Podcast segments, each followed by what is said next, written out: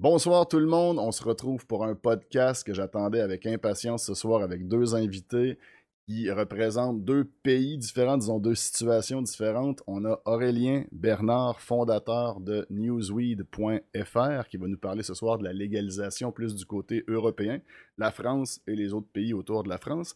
Et on a Maxime Guérin, pardon, et là, je suis en train de regarder ton profil LinkedIn pour être bien sûr que je nomme tous les postes. Il est directeur des affaires légales au développement et au développement des affaires chez Mindy Cana. Il est consultant aussi au groupe SGF. Et il est l'avocat qui va représenter le dossier présentement qui va euh, en cours le 27 avril au Québec concernant la pousse des quatre plans récréatifs qui est interdit présentement au Québec et au Manitoba d'ailleurs, mais ailleurs au Canada, on a le droit. Donc, on va commencer peut-être plus par notre invité français. J'aimerais ça peut-être que tu te présentes et que tu nous décrives un peu ton parcours, peut-être aussi ton site web, qu'est-ce qu'on peut retrouver dessus. Tranquillement, pas vite, on va parler des pays de la légalisation en France, puis on va amener Maxime dans la conversation vers la fin avec la, comment dire, euh, la pousse en général. Mais comme je leur parlais un petit peu avant de commencer le podcast, ça va être une conversation à trois. J'ai mon chat Twitch qui est là. S'ils ont des questions, on va essayer de les attraper aussi. Si jamais vous écoutez ça en rediff sur YouTube, n'hésitez pas de laisser des commentaires puis des questions sous la vidéo. Je les attrape. Parfois, je leur transmets. Même des fois, c'est eux qui viennent sur la vidéo puis qui commentent aussi pour vous répondre. Donc voilà, bon podcast à tous. Merci d'abord, messieurs, d'être là. Est-ce que je peux te laisser te présenter quelque peu, Aurélien, pour débuter? Ben, merci Blackpool déjà. Euh, donc effectivement, moi je m'appelle Aurélien. Euh, je suis le créateur de newsweek.fr, qui est aujourd'hui le média de référence en France sur l'actualité légale et mondiale du cannabis. Euh, c'est un site que j'ai créé il y a presque six ans maintenant. Je l'ai lancé le 20 avril 2015. mon premier article d'ailleurs, c'était Qu'est-ce que le 420 Parce que c'était la réflexion initiale. J'avais trouvé énormément d'articles anglo-saxons en anglais sur le, sur le 420. J'en avais jamais entendu parler en France je trouvais, j'ai trouvé aucun article en France et en français sur le, sur le sujet.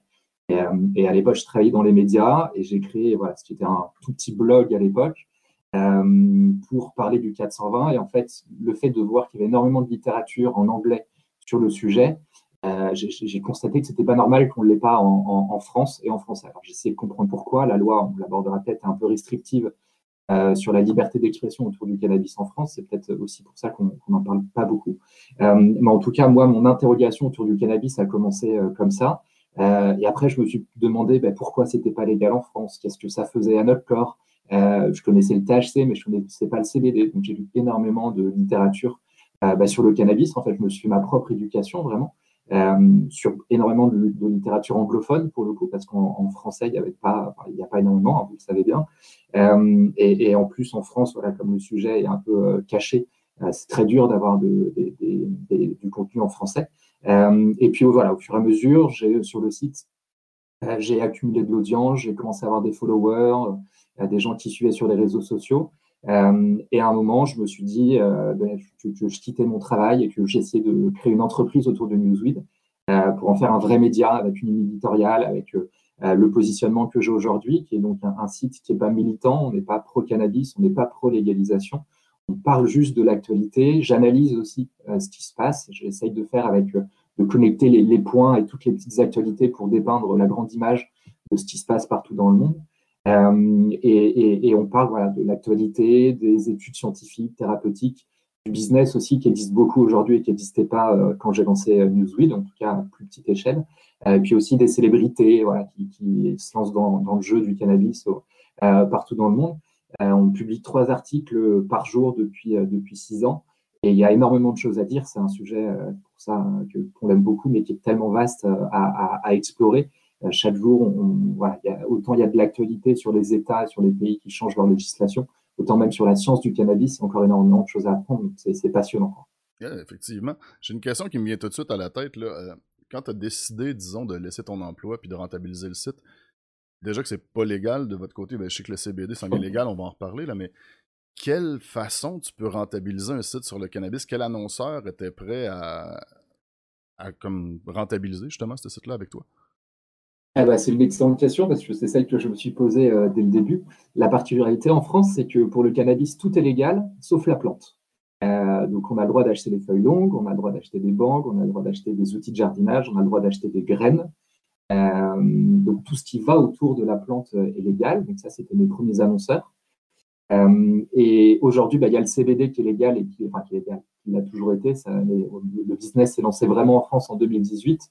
Et là, pour le coup, ça m'a, amené de nouveaux annonceurs et, permis de renforcer un petit peu la structuration. après, j'ai travaillé aussi, par exemple, avec Weedmaps pendant deux ans. ils m'ont beaucoup aidé. Ils m'ont beaucoup aidé pour le coup. Euh, et, euh, je, participais avec eux aux événements, je leur faisais remonter l'information un petit peu de ce qui se passait en France parce qu'ils étaient très intéressés par l'Europe. Euh, maintenant, ils ont tout fermé en Europe, ils sont revenus aux, États-Unis et au, Canada pour leur IPO notamment. mais en tout cas, ils m'ont accompagné pendant deux ans et ça m'a permis de, tenir et de, me structurer. C'est intéressant. J'aimerais ça amener peut-être Mathieu justement dans la conversation parce que c'est un peu l'inverse présentement qu'on a nous ici où on a même des articles dernièrement qui sortent comme quoi on n'a même pas le droit de vendre des t-shirts avec une feuille de cannabis, je pense dessus. Les bongs, ça doit être super caché. D'ailleurs, j'aimerais attirer l'attention vers ton très joli pot de fleurs derrière toi. Il est, euh, il, est très beau derrière, euh, près de ta télé. Mais euh, qu'est-ce que tu en penses justement de ça par rapport au Québec? En France, ils sont presque plus libérés de ce côté-là, mais le produit n'est pas légal. C'est... E, effectivement, mais écoute, c'est un peu la, conséquence qui est venue avec la légalisation, parce qu'avant que, ça soit légal au 17 octobre 2018, euh, ce problème-là, ben, on ne l'avait pas. Je, dis problème parce que pour moi, c'est un problème pour l'industrie. Euh, mais ça, cette situation-là n'existait pas à l'époque. Euh, puis dès qu'on est arrivé avec la légalisation, ben oups, on est, tombé avec ça. Puis il ne faut, faut, pas se le cacher. Là, au Québec, on est vraiment l'enfant pauvre du cannabis. Là. On est très, très paternaliste dans, dans l'approche. Donc, on, se retrouve avec des, interdictions complètes. Euh, je pense que je lisais euh, pas plus tard que ce matin que les plaidoiries sur le dossier justement des, logos d'accessoires, de, t-shirts, ces choses-là, ça, finissait cette semaine ou ça venait de finir, je ne sais pas trop. Euh, ben, c'est très représentatif du portrait de la situation actuelle au Québec. on, a légalisé, puis en même temps, ben, c'est venu avec des pots. On a légiféré. Puis de l'autre côté, ben, c'est venu. Ouais, on a légiféré, c'est ça. On a légiféré, on a encadré, puis au Québec, ben, on a très encadré.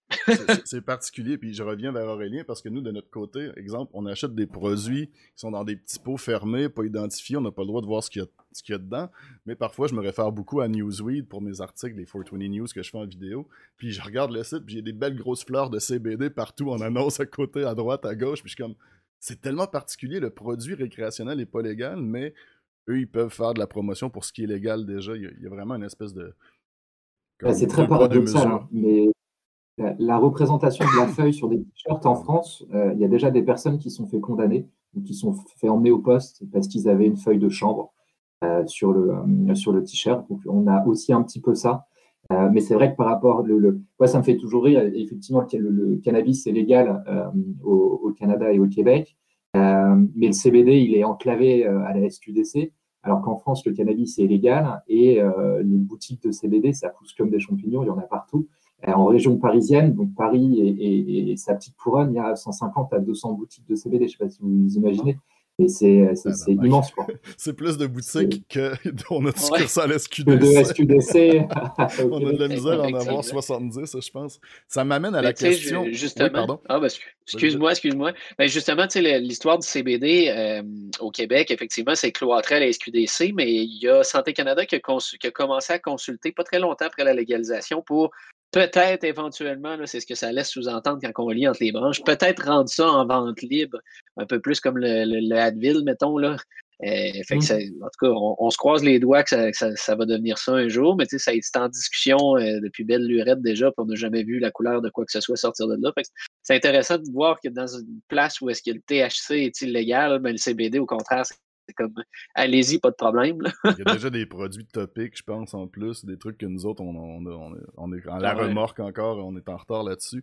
Mais la, grosse question que j'aimerais euh, préciser, justement, qui, moi, je me fais poser beaucoup, j'ai à peu près 35% de ma commune qui est européenne, puis les Québécois, on n'est pas au courant. C'est quoi le statut précisément et du CBD et du THC en France? Je vois des pizzas au CBD, je vois des boutiques qui vendent des fleurs, je vois. C'est quoi qui est légal, qu'est-ce qui est pas légal? Euh, alors, c'est toujours complexe. Hein. c'est un mélange de euh, légal et de marché gris pour l'instant sur le CBD. il faut vraiment distinguer les, différents types de produits, euh, surtout les produits à base de CBD, donc les topiques, les aliments infusés, même les vape pens, le distillat de, de, CBD, tout ça c'est légal en fait. Les liquides aussi pour les cigarettes électroniques.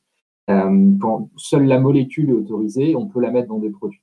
Après, chaque type de produit encore va avoir des législations particulières. Sur les cosmétiques, c'est une législation européenne. Euh, pour les aliments infusés, c'est aussi le novel food. Euh, énormément, normalement, on devrait déposer des dossiers pour autoriser chaque produit, ce qui n'est pas fait euh, du tout en, réalité. et après, sur tout ce qui est CBD fumé, enfin inhalé en tout cas, avec les distillats ou, ou les liquides, pour le, ça, c'est 100% légal, il n'y a aucun souci. Après, sur la fleur, c'est vraiment le jeu du chat et de la souris entre les lois européennes et les lois françaises. En théorie, la loi française restreint l'usage du chanvre euh, à, sa fibre et à sa graine. On vient de basculer sur le euh, chanvre euh, oui. On appelle ça du chanvre. Ben, je, ne sais pas, parce que nous, on va appeler le chanvre quand on fait des produits qui ont vraiment presque aucun lien avec THC, CBD. On va appeler ça du cannabis quand c'est du CBD ou du THC, mais Ouais, mais alors en France, on fait la distinction entre le chanvre et le cannabis, c'est la même plante, hein, on le sait, mais le cannabis qui est au-dessus de 0,2% de THC, le chanvre qui est en dessous. Pour que le CBD soit légal, il faut qu'il soit bah, issu du chanvre.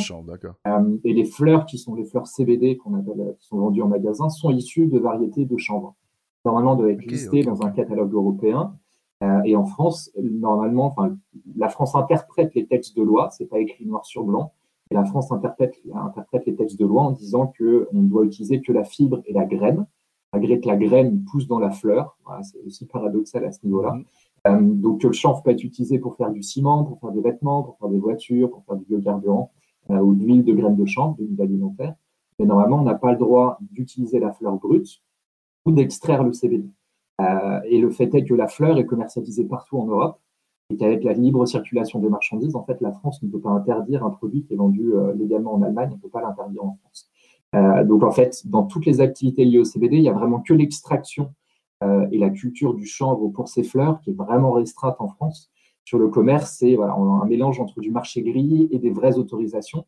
Et tous les jours, il y a des boutiques qui se font perquisitionner. Ça se, ça se bat vraiment en justice mois après mois pour savoir ce qu'on a le droit de faire le, grand problème de ça, c'est qu'il n'y a pas de régulation.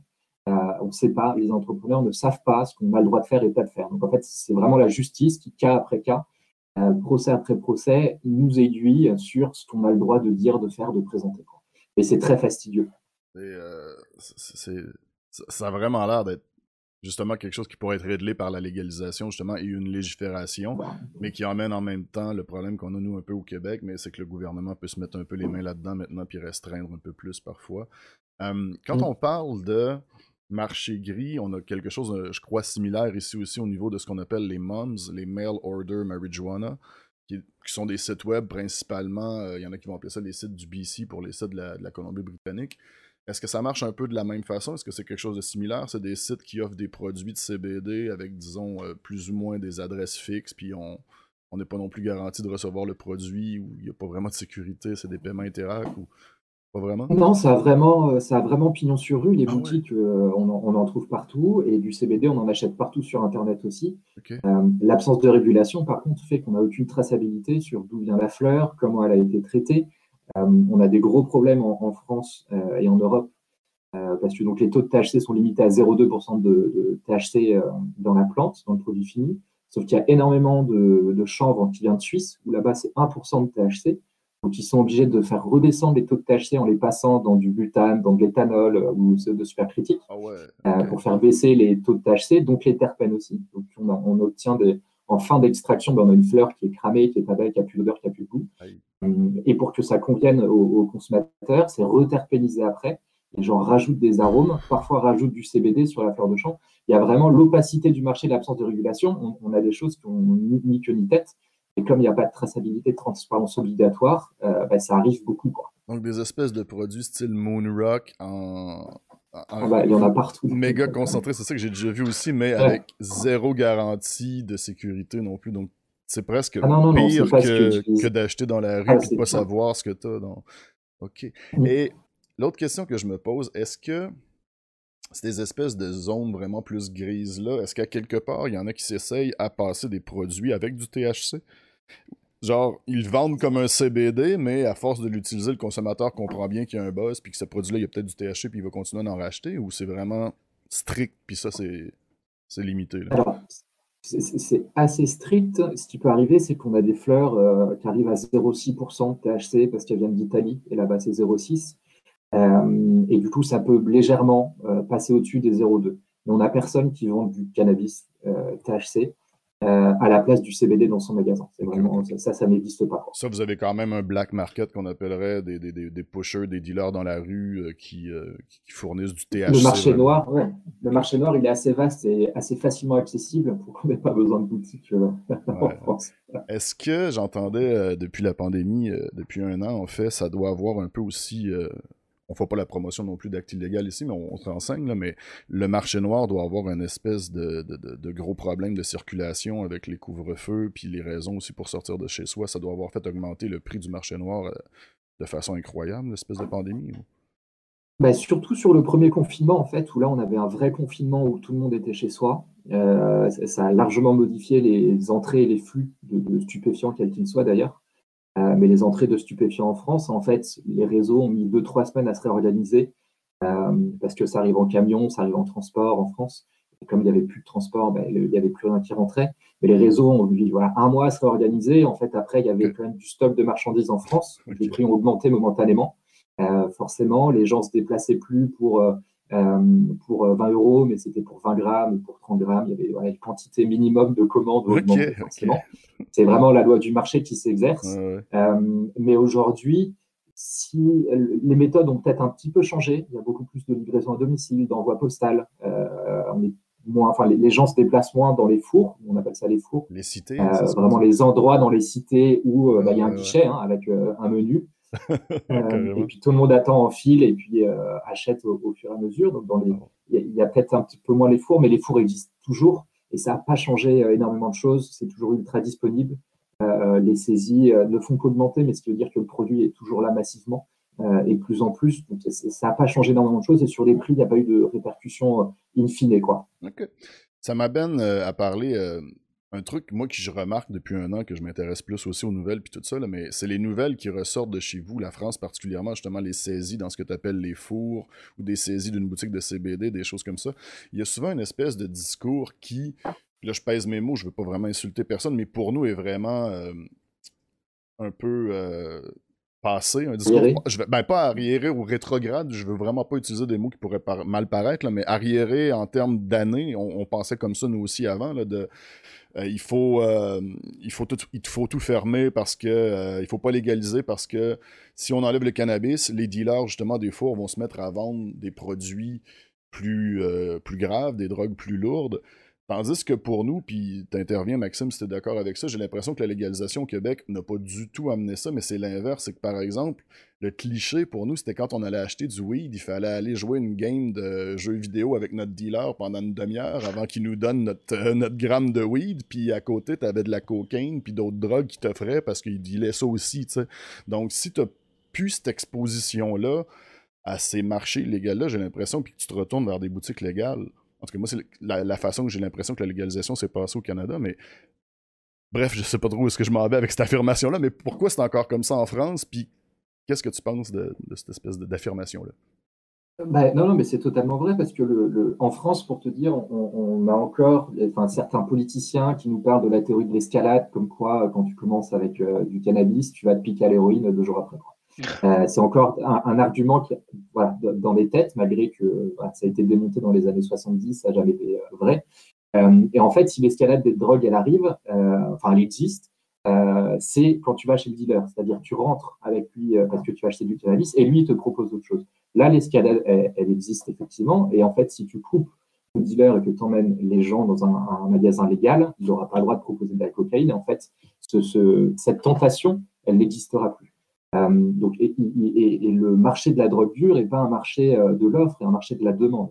Euh, donc, c'est pas parce que ceux qui auront envie de, consommer des drogues dures ont toujours envie, ils sont où, aller, mais c'est pas parce que potentiellement il y aurait plus d'offres qu'il y aura plus de consommateurs, parce que de toute façon les consommateurs n'iront pas voir ces dealers pour du cannabis déjà. Et, et, ça, c'est l'argument qu'on a en France aussi, c'est que en fait, ça permet de nourrir une espèce de paix sociale euh, pour ces personnes, de gagner de l'argent illégalement, mais au moins elles en gagnent. Euh, et ça, c'est un vrai argument, enfin, un vrai argument qu'on entend en tout cas extrêmement souvent en France. et moi, je le prends vraiment comme une défaite républicaine où on, considère qu'une certaine frange de personnes n'aurait pas à s'intégrer et pourrait vivre en marge de la société avec quelque chose qui est légal. En fait, le propos d'une nation et d'une république, c'est d'emmener tout le monde avec soi et de laisser personne derrière. Euh, et pour le coup, qu'un politique euh, reconnaisse que on peut euh, nourrir certaines personnes d'une activité légale, c'est un vrai abandon, c'est un, désaveu total de ce que devrait être une nation et de ce que devrait être un pays. Et pourquoi ça évolue pas en France C'est vraiment la seule question à laquelle j'ai pas de réponse. Euh, parce que les arguments sont là. On a des exemples aujourd'hui avec le Canada. Alors, plus les années passent et plus on aura justement des chiffres euh, sur, les sur les répercussions. On a le Portugal aussi en Europe qui a dépénalisé il y a 20 ans maintenant et qu'on fait baisser leur taux de consommation de toutes les drogues, les overdoses, les transmissions de maladies. la politique française, c'est pas une politique de raison. Si on dirigeait uniquement par la raison sur le cannabis et les drogues en général, ça ferait longtemps qu'on aurait changé. Donc c'est très dogmatique, c'est très euh, politicien, mais dans le calcul. Est-ce que je vais gagner des voix si je dis qu'il faut légaliser ou est-ce que je vais en perdre? Euh, euh, Des personnes qui sont arrêtées aussi beaucoup sur le sujet et qui n'ont pas été éduquées. Et, c'est vraiment un mélange de choses. On, cite aussi beaucoup l'emprise du vin, voilà, de l'alcool en France. Les lobbies du vin. Parce qu'on a cette culture. mais en fait, on est des bons vivants. Et si on aime le vin, on aime aussi manger, on aime aussi fumer c'est même pas un argument en fait sur ce, le, mmh. côté euh, euh, hédoniste un petit peu du français, peut-être un peu plus sur le côté du lobby. Mais j'ai pas d'argument et de réponse toutes faites. Et plus je creuse le sujet, et moins j'en ai. Euh, je, n'arrive pas à expliquer pourquoi la France n'avance pas aujourd'hui. Maxime, de ton côté? C'est intéressant.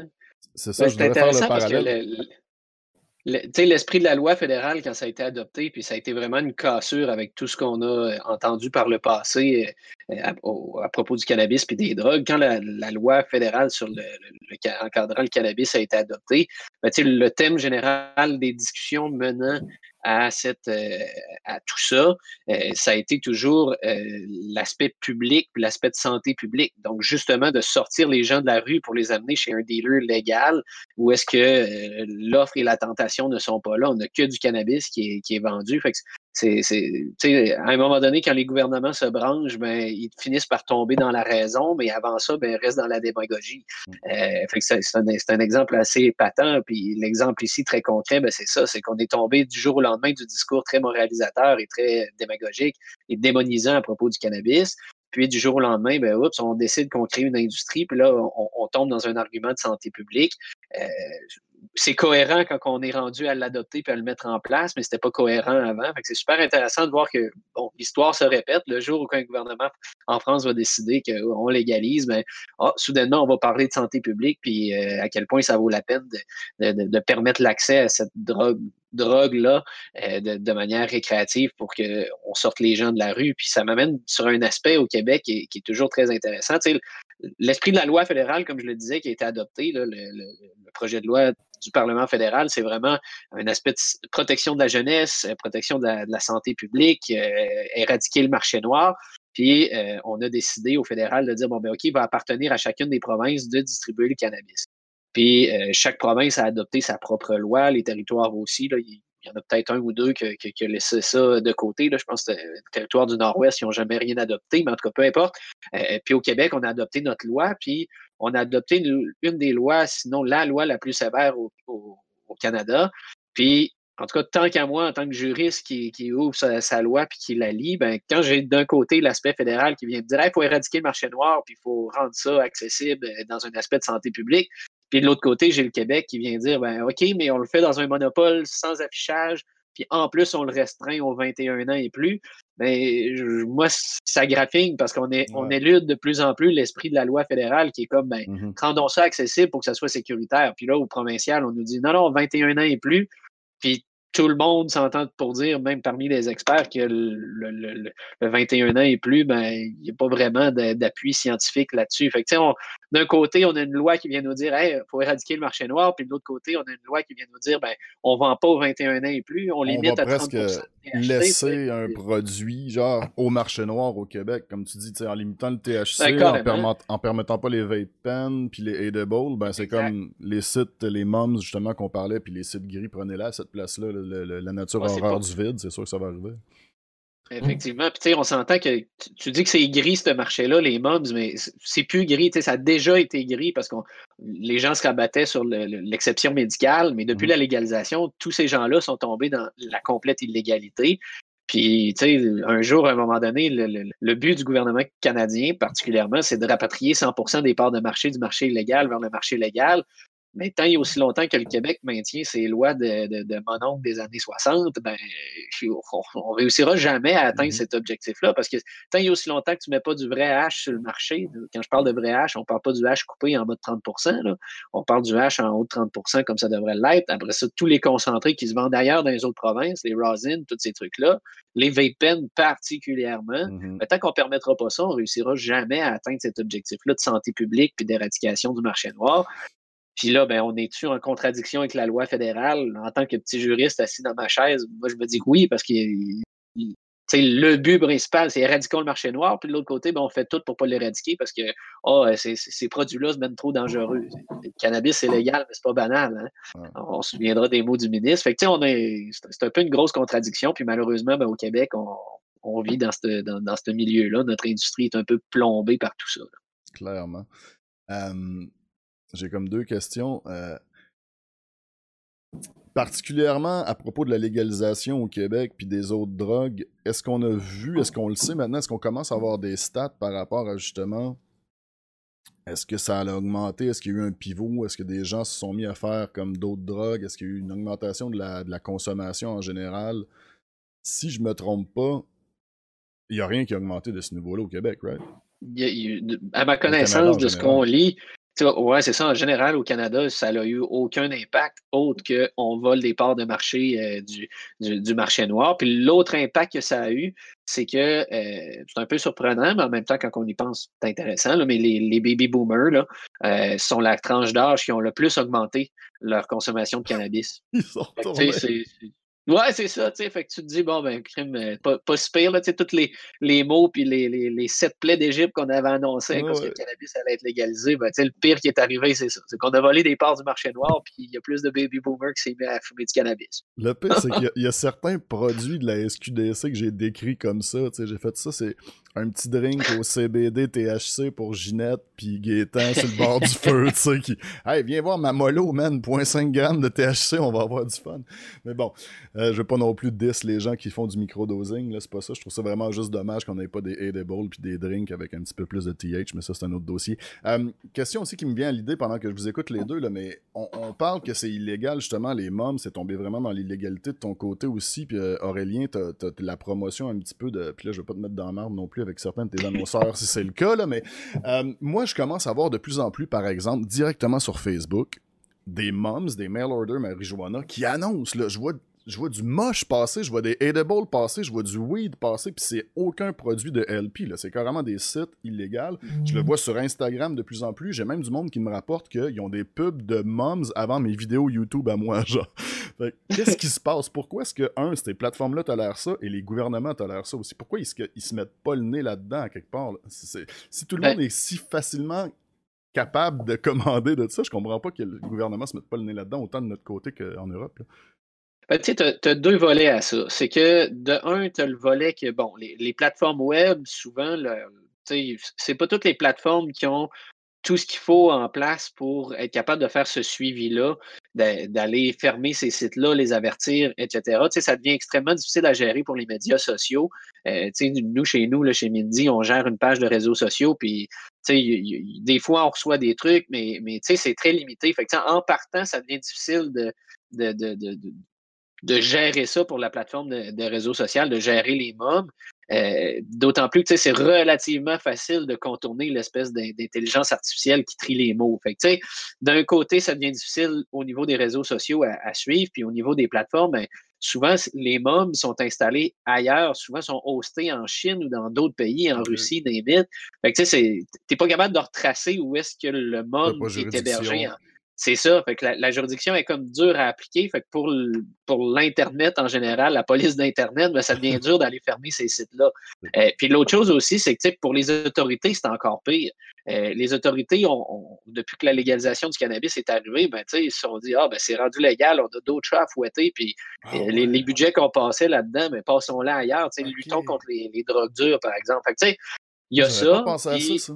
En Ontario, puis ailleurs au Canada, on commence à avoir un peu plus. Là. Ben, on a vu beaucoup dans, cet été puis à l'automne, euh, des gens qui se cachaient sous des permis à CNPR. Ben, c'est l'ancienne appellation, là, mais des permis de pouce personnel médical. Il y avait beaucoup de gens qui se cachaient derrière ça pour euh, faire des, des, cultures. Ben, ça, ça a été la première porte d'entrée, mais c'est la pointe du iceberg de la réalité. Là. Toutes ces mômes-là sont fidés par des gens qui font pousser local. Mm-hmm. Puis, euh, ben, ça devient extrêmement difficile pour les autorités à suivre, parce qu'à un moment donné, ben, en partant, tu aller visiter une installation, euh, si tu n'es pas invité, ben, ça te prend un mandat, ça te prend des soupçons. Il y a tout un régime ultra complexe avant de pouvoir faire ce que tu veux. Fait à un moment donné, les autorités se disent ben, on, va mettre nos énergies sur quoi qui est.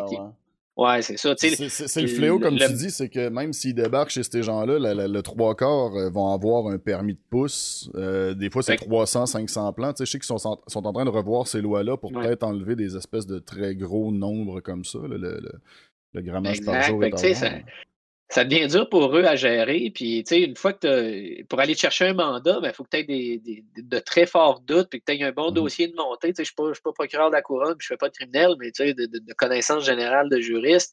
Euh, ça te prend un bon dossier pour débarquer devant le juge puis dire je veux un mandat pour aller débarquer chez un tel parce que je me doute qu'il fait la, le trafic de cannabis. Puis, les autorités veulent aussi frapper là où est-ce que ça vaut à peine. Fait que tu débarques pas une place qui, qui, fait le trafic d'une livre par mois. Tu vas essayer de débarquer une place où est-ce qu'il en fait à, pu finir. Fait que, les mobs sont, sont, sont, bien, bien contents. Puis les autres, comme dans sont dans craque un peu entre deux chaises, puis comme pas grand monde qui les regarde. Puis, tant il y a aussi longtemps que le Québec va interdire les produits à 30% de THC et plus, c'est ça, puis encourager les mobs, c'est pareil, là, à un moment donné, il va toujours en rester, puis c'est un marché. On parle d'un legacy market, là, je veux dire, les gens qui ont mené à la légalisation, ben, c'est des gens qui étaient dans l'illégalité toute leur vie. Mmh. Fait que, si tu essaies de, fermer tout ce monde-là d'un coup en légalisant, ben, si, tu veux viser juste, ben, fais-le de manière intelligente, c'est-à-dire permet augmente l'offre de produits, puis assure-toi que les règles pour rentrer dans, dans le jeu sont, sont, sont, plus basses un peu, tout en regardant certains standards de qualité du produits, organise-toi pour qu'il y ait de l'offre puis, puis, du marché pour ramener ce monde-là puis les faire cogner à porte légale au lieu de les envoyer dans le marché noir. C'est toute la, brillance de notre gouvernement actuellement qui, fait en sorte qu'on est dans cette situation-là. bien dit. De ton côté, Aurélien, euh, spécifiquement peut-être un petit peu plus, parce que tu en as parlé aussi les commandes en ligne. Je sais qu'il y a beaucoup de. Moi, il faut que je les bloque sur mon, ma chaîne YouTube, mais des gens qui viennent via euh, les commentaires essayer de plugger leur Snapchat ou leur Instagram, puis là, ils mettent un numéro de téléphone en plus, des choses comme ça. J'ai l'impression que les dealers puis les marchés illégaux utilisent bien ces, petits réseaux-là. Est-ce que la police fait quelque chose? Est-ce qu'il y a de l'énergie qui est mise à ce niveau-là sur le web? Alors, moi, j'ai ça beaucoup, effectivement, dans les commentaires sur ma page Facebook ou euh, sur mon Twitter, où les gens s'abonnent ou mettent des commentaires qui redirigent vers Snapchat avec le petit QR code. Et puis derrière, tu peux. Euh, tu veux un plan sur Paris? Ouais, c'est ça, c'est ça. exactement, c'est euh, du H chaud à 3 km de chez toi. Exact. Un peu comme avec les sites porno, mais avec, euh, avec, euh, avec du weed. mais la police, je pense qu'elle elle, essaye, mais en fait, c'est tellement massif, c'est tellement dur de remonter un profil Facebook qui redirige vers Snapchat, qui derrière redirige, en fait, c'est des plateformes d'appel qui prennent les commandes et puis qui derrière les envoient aux livreurs qui viennent chez toi. Euh, en fait, c'est tellement bien organisé que c'est extrêmement difficile. Et, comme disait Maxime, euh, tu peux pas juste aller chez la personne qui est sur son ordinateur en train de commenter. Euh, il faut que tu aies du flagrant délit, que tu aies remonté des gens. Et en fait, pour arrêter trois mecs, ça prend 400 personnes pendant six mois. et c'est ce qu'on voit. Hein, les, quand ils débarquent dans les fours, ils arrêtent quatre personnes. Euh, tu as le GIGN, tu as la brigade de répression, tu as la BAC, enfin voilà. Euh, et en fait, bah, c'est six heures après, tu as quatre nouvelles personnes qui sont sur le terrain. c'est vraiment vider la mer à la petite cuillère. Euh, c'est pour ça que la répression ne marche pas et ainsi de suite. Hein. Euh, donc la police fait quelque chose, mais je pense que l'océan est tellement vaste et qu'ils n'ont pas les moyens de, de, réagir en direct, hein, parce que les gens qui commentent, bah, il faut tout de suite supprimer le, commentaire. Mmh. sinon, bah, ça reste à l'état aeternam. Après, sur la pub, J'ai pas ces, ces, choses-là. Et en, France, en fait, ils bloquent. On ne peut pas faire de pub pour le CBD sur les réseaux sociaux parce que les réseaux sociaux ne savent pas faire la différence entre CBD et THC. Et du coup, par prévention, tout ce qui est chanvre ou cannabis, c'est mis dans le même sac, ça coupe. Et euh, par exemple, il y a une marque qui s'appelle Ocaran qui fait des cosmétiques euh, à base de chanvre. Euh, il y a un peu de CBD dans certains des produits, mais pas dans tous. et elle, elle s'est vue fermer ses, ses, profils Instagram et ses profils Facebook, alors qu'il y a vendu chanvre et des produits qui sont totalement légaux, sans rien à l'intérieur. Euh, je crois même qu'elle est un peu vendue au Canada, donc pour te dire qu'il n'y a pas de CBD à l'intérieur, c'est vraiment que, que, du chanvre, elle a réussi à faire exporter. Euh, mais par prévention, ils ferment tout et c'est une très grande complexité pour les marques de CBD qui se lancent. Et c'est pour ça qu'elle s'adresse à moi aussi pour faire de la pub sur Newsweek, parce que sur Newsweek, elles peuvent le faire, mmh. euh, et sur les réseaux sociaux, elles ne peuvent pas. Euh, pour le coup, j'ai pas le monopole, parce qu'aujourd'hui, les médias mainstream commencent à accepter la publicité pour le CBD. Euh, mais en tout cas, ils savent que chez moi, les portes sont ouvertes, en plus que la communauté qu'il y a derrière, que l'audience est très affinitaire avec ces produits, donc euh, les taux de clics sont intéressants. Des, comment on appelle ça, une marée rouge au lieu d'une marée bleue. Là, ils visent exactement des clients qui savent qu'ils sont intéressés par le produit. Mm. Je te dirais que je pourrais enchaîner mm. aussi là-dessus par euh, pour les réseaux sociaux. On vit un peu la même chose, je pense, au Canada en général. En fait, c'est peut-être un profil mondial, mais certains réseaux sociaux sont plus ouverts au cannabis. Par exemple, je sais que certaines pages Facebook de cannabis vont se faire fermer. Il y en a qui vont dire c'est parce qu'il y a des gens qui mettent trop de signes de dollars dans la. puis que Facebook pense qu'il y a de la vente qui se fait. Instagram, je sais qu'il y a beaucoup de growers, des gens qui font de la culture du cannabis, même si c'est légal au Canada, qui inscrivent que c'est ACMPR, ils se font fermer leur page parfois Instagram. Je pense que TikTok est le plus sévère, puis j'essaierais peut-être même de ramener ça au fait que c'est une application chinoise, mais allez, dès que tu as weed, dès que tu cannabis, ton, ton TikTok se fait enlever tout de suite. Moi, j'ai tenté de faire de la promotion là-dessus, je peux rien faire pour mon contenu là-dessus, c'est sûr. Ou il faut que tu écrives des mots genre weed avec des trois dedans en place de des E, puis tu, tu contournes toute la, terminologie.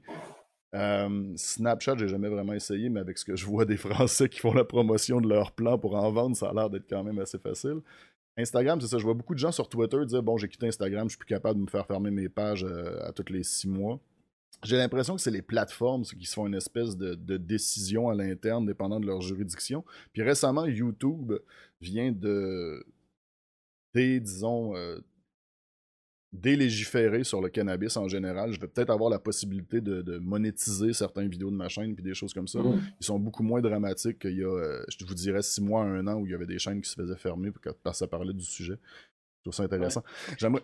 Oui. Ben, euh, ben, écoute, euh, tu parles de YouTube et de son changement de politique. Tu sais, aux États-Unis, le Safe Banking Act est passé ou en voie de l'être. Avec Biden, c'est ça, qui est en train de. C'est ça, ça doit avoir beaucoup de liens avec ça. Puis effectivement, on sent une petite tendance. ben, est-ce que ça dessert, mais pas tant que ça non plus. C'est un autre sujet que je n'avais pas prévu vous parler non plus, mais c'était quelque chose qui est en train d'arriver dernièrement. J'ai vu un article dans Bloomberg comme quoi la démographie des consommateurs de cannabis, que ce soit CBD, THC ou quoi que ce soit, est comme la démographie idéale pour tous les annonceurs à quelque part. Autant avant, on était, on était répertorié comme les, les, les, les, fainéants, les slacks, les gens qui sont un petit peu moins productifs. Bah. Mais là, c'est rendu hip, c'est rendu cool presque, tu sais. Puis t'as des jeunes, puis t'as des moins jeunes, puis t'as des plus vieux qui consomment, fait qu'ils peuvent comme rejoindre assez large. En tout cas, bref, je sais qu'il y a de plus en plus d'industries qui se lancent aussi dans les produits dérivés, puis tout ça. J'aimerais se rendre compte que tout le monde, euh, que tout le monde consomme et que le, le, cliché qu'on avait, c'était uniquement le cliché de la prohibition, mais qu'en fait, tout le monde consomme. Du mec, alors malheureusement mineur, et on espère que ça commence euh, majeur, euh, mais à la mamie qui découvre que le CBD ou le THC, ça fait du bien sur, sur ces trucs. C'est la démographie, en fait. Effectivement, j'ai euh, beaucoup de C'est juste un, un, produit de consommation courante. Moi, j'ai beaucoup de femmes de plus en plus dans ma commune, justement, qui sont comme j'ai enfin découvert que la consommation de cannabis m'aide avec, par exemple, mes règles ou ma ménopause ou quoi que ce soit. C'est tous des trucs qui avant étaient tellement mal vus qu'ils n'étaient pas utilisés. Hum je, bouille de, questions, puis tout, j'essaie de pas, de pas nous échapper, mais j'aimerais ça, Maxime, que tu nous parles. On parlait justement du gouvernement français, quel gouvernement va décider de légiférer, et moi, j'ai tout le temps annoncé, pas annoncé, mais énoncé plutôt, que au Québec, ce que j'ai eu l'impression qui est arrivé, c'est que c'est pas été un gouvernement tant que ça qui a fait avancer la cause. Bon, oui, c'est euh, Trudeau, mais en gros, c'est des lobbies, mais surtout la justice par rapport au médical, qui a un jour obligé le gouvernement canadien à fournir du cannabis médical mm. à ses patients et qui a tranquillement ouvert la porte, je pense que c'était en 2012 ou 15, je ne sais pas trop, dans ces eaux-là, vers justement des légiférations puis du légal. Et après, c'est les lobbies, un peu l'argent qui a fait avancer aussi certains gouvernements à légiférer. Ça sera pas, disons, d'après moi, la graine ne va pas partir d'une promesse électorale lors d'une élection, mais ça va partir d'un lobby que ce gouvernement-là veut aider ou de la justice qui commence à mettre de la pression. Est-ce que tu penses que ça va être la même chose en France? La question s'adresse à vous deux, en fait, mais est-ce que vous pensez que c'est un peu la même chose en France? Ça va être plus la justice, peut-être des lobbies qui vont pousser votre gouvernement à, ben, je, je, me lance euh, au Canada. Ce qui s'est passé, c'est que euh, c'est vraiment la question médicale qui a fait avancer tout le, tout le contexte du cannabis. C'est qu'à un moment donné, il y a quelqu'un qui s'est adressé devant la Cour suprême en disant ben, j'ai besoin personnellement de cannabis à des fins médicales. Euh, il a réussi à convaincre les tribunaux là, à se rendre en, en Cour suprême. Ça, c'est au début des années 2000. Les choses ont tranquillement évolué là, sur un disque un bon 15 ans, en fait. Euh, puis est arrivé, bon, euh, OK, euh, on a le droit d'avoir du cannabis à des fins médicales maintenant. Puis, tu sais, je, dis ça, là, puis gardez en tête toute la, la en tout cas, les champignons magiques. Gardez en tête ça, parce que, ouais, le, le moche, La même affaire, ça, va faire la, ça va faire la même affaire, probablement, peut-être moins au niveau récréatif, mais au niveau médical, ça va être un peu la même chose on a reconnu devant la Cour suprême bon, que on devait le rendre accessible à des fins médicales parfait. Ensuite de ça, euh, la Cour suprême a fini par euh, reconnaître que le fait que ça soit encore encadré et que tu ne puisses pas y avoir accès, ben, ça ça, nuisait à ton droit à la santé. Fait qu'on a créé un régime où est-ce que tu as le droit de t'approvisionner. Après ça, la Cour suprême est venue dire, ben, t'approvisionner chez un seul dealer sans avoir la, possibilité de le faire toi-même, ben, ça nuit à ton droit à la santé. Tout ça a fait en sorte qu'aujourd'hui, on est là. Puis, bien entendu, tout le long de chemin-là, ben, il y a des gens qui sont venus se greffer puis qui ont, venu, qui ont vu l'opportunité dans ça. tous les gros producteurs récréatifs actuellement sur le marché, ben, je dis tout, là, mais la grosse majorité, ben, ils ont tout un historique qui date de euh, back in the days quand c'était médical. ça vient tout de là. Fait oui, ça, la, conjoncture de tout ça a fait en sorte que le, le, volet social s'est joint au volet de l'argent, puis oups, ça a fini par déboucher. Puis, tu sais, le Parti libéral du Canada a certainement pas mis ça dans sa plateforme pour le fun. oui, ça vient du, comité des jeunes, mais en arrière, il y a un aspect économique là-dedans. Puis, c'est pas une mauvaise chose parce que au final, ben, si tu mets pas, si, si pour convaincre des gens, tu n'as pas un, autre aspect que ben, enlevez-vous, enlevez vos préjugés de la tête, ben, si tu lis ça à euh, à, un aspect économique, ben oups, ça passe peut-être un peu plus facilement dans la tête des gens, puis oups, on est capable de le rendre plus, euh, plus légitime, si on veut, face à la population. Fait que ça, ça, a été tout ça en même temps, puis effectivement, ben, il y a un lobby qui s'est installé. Puis tu sais, ça le lobby s'est installé, mais j'ai l'impression qu'aujourd'hui, le lobby, euh, il vaut ce qu'il vaut, là, dans le sens où on est pris dans le régime actuel, puis les évolutions sont peut-être moins, euh, moins à venir. Mais au moins, ça l'a ça débouché sur de quoi. Ça donne le goût de dire que c'est quand même encore l'argent qui mène le monde, mais en même temps, c'est un, un, mal un peu inévitable. Mais euh, c'est la même chose qui arrive à New York. Ils hein, sont en train de légaliser aussi pour un peu relancer l'économie après la crise, la pandémie, puis tout ça. Est-ce que vous avez ce genre de lobby-là de ton côté euh, en Europe? Est-ce qu'il y a des mouvements comme ça, Aurélie? Alors, en, Europe, je crois pas. Euh, il y a des groupes d'intérêt sur le champ, bien sûr. Après, sur la légalisation du cannabis, euh, j'en connais pas. On a quand même beaucoup de retard hein, euh, en Europe sur le, cannabis. le seul pays vraiment qui fait du cannabis médical, enfin qui a une, industrie, une régulation du cannabis médical qui vaut le coup, c'est l'Allemagne. et l'Allemagne ne cultive même pas son cannabis pour l'instant. La première école devrait arriver à la fin de l'année, mais il y a tellement de retard dans la régulation, les attributions de licence, tout ça, que ça traîne. Euh, mais pour l'instant, ils importent des Pays-Bas, ils importent euh, d'Amérique du Sud, enfin partout du Portugal. Euh, mais c'est vraiment le seul pays où il y a un système de cannabis médical qui est vraiment déployé à l'échelle nationale. donc, on est très en retard sur, sur l'installation. Vraiment, on n'a pas Canopy, on n'a pas Aurora, on n'a pas Tilray, on n'a pas ces gros LPs qui ont commencé sur le médical et qui ont commencé à, amasser de l'argent et puis qui ont pu aller faire du lobbying pour ouvrir les autres portes. Euh, donc on n'a vraiment pas ça. En revanche, je pense réellement que ce qui fera la légalisation du cannabis en Europe, c'est le lobby, c'est le lobby et c'est le business. Euh, parce que dans la tête des gens, tu parlais de la tête des gens tout à l'heure, les gens en France sont prêts à légaliser. Euh, si je me pas, là. Bah, sur le médical, c'est au-dessus de 80%. Sur le récréatif, c'est à 50. Les derniers sondages, c'est 50-51%. Euh, et tu, disais 80% peut-être parce qu'il y a eu une, enquête publique qui est sortie il n'y a pas très longtemps, euh, où il y a eu 80% en faveur d'une légalisation. Euh, mais ce n'était pas un échantillon représentatif de la population. Il y a eu beaucoup de personnes comme toi et moi qui, en ont parlé, ouais, puis qui, ont, parlé, puis qui ont mis ça dans les amateurs qui ont, qui ont répondu. Donc, c'est pas vraiment représentatif, mais il y a, à mon avis, une majorité de la population quasiment qui est en faveur. et en fait, ce qui va permettre le cannabis médical, c'est pas une stratégie comme ça l'a été en Californie, la stratégie du cheval de Troie, du thérapeutique. Mais ce que ça va permettre, en tout cas, c'est de démocratiser un peu son usage et puis de casser quelques barrières et euh, de lever quelques freins sur le cannabis et la drogue. On a quand même un ministre de l'Intérieur qui, cette année, euh, se plaît à répéter toutes les deux semaines à la télé que le cannabis, c'est de la merde et que le cannabis, ça tue. C'est la mort. Euh, et en fait, ce qui est assez marrant, c'est que personne n'y croit. Euh, tous les gens qui, réagissent, personne n'y croit et personne ne peut aller dans son sens parce que c'est faux. Et en plus, qu'on vient de commencer une expérimentation du cannabis thérapeutique pour 3000 personnes en France, c'est vraiment ridicule, ces personnes. Euh, mais bon, c'est déjà ça, c'est l'installation et on ne peut pas avoir quelque chose qui est la mort et en même temps qui soigne à côté. Donc en fait, tout cet argumentaire va être brisé, on va plus pouvoir l'utiliser comme ça et ça va normaliser un tout petit peu le produit mais on n'a même pas sur cette expérimentation, donc on importe euh, euh, de la weed canadienne euh, majoritairement, un peu australienne aussi. on n'a pas de, pour l'instant, de culture en France, c'est pas autorisé la culture de cannabis médical. On peut plus facilement faire de la psilocybine que du cannabis médical en France. mais ça va venir, dans deux ans, ce sera très probablement légalisé. Ce que les politiques essayent de faire, c'est d'installer justement cette culture avant que ce soit légalisé totalement pour qu'il y ait du cannabis français le jour où c'est vraiment le médical euh, est, déployé. Euh, et à partir de là, on va avoir euh, bah, sans doute des sociétés étrangères qui vont venir s'installer, mais aussi des sociétés françaises, un peu d'argent derrière pour ouvrir sur, sur du recréatif. Mais on, est vraiment très en retard par rapport au, Canada. Et sur la justice, de la même façon. Alors déjà, la particularité, c'est qu'on n'a pas ce système de provinces et, et, de villes qui peuvent légiférer sur leur territoire. Euh, en France, un maire ne peut pas dire Moi, je dis à ma police de ne pas intervenir sur des clubs euh, de patients qui se montraient. Euh, on n'a pas un département qui peut dire Chez moi, le médical est illégal et ailleurs, c'est n'est pas vrai. Donc, on n'a pas ces, comme la Colombie-Britannique, Vancouver, qui avait voilà, légalisé plus ou moins, ou en tout cas ouvert ces marchés. Nous, on ne peut pas le faire comme ça.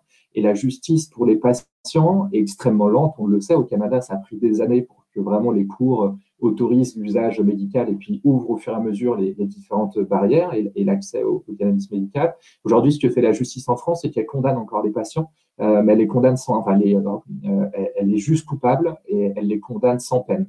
Euh, donc, c'est-à-dire ils sont juste coupables d'usage médical, mais ils n'ont pas de prison, ils n'ont pas d'amende.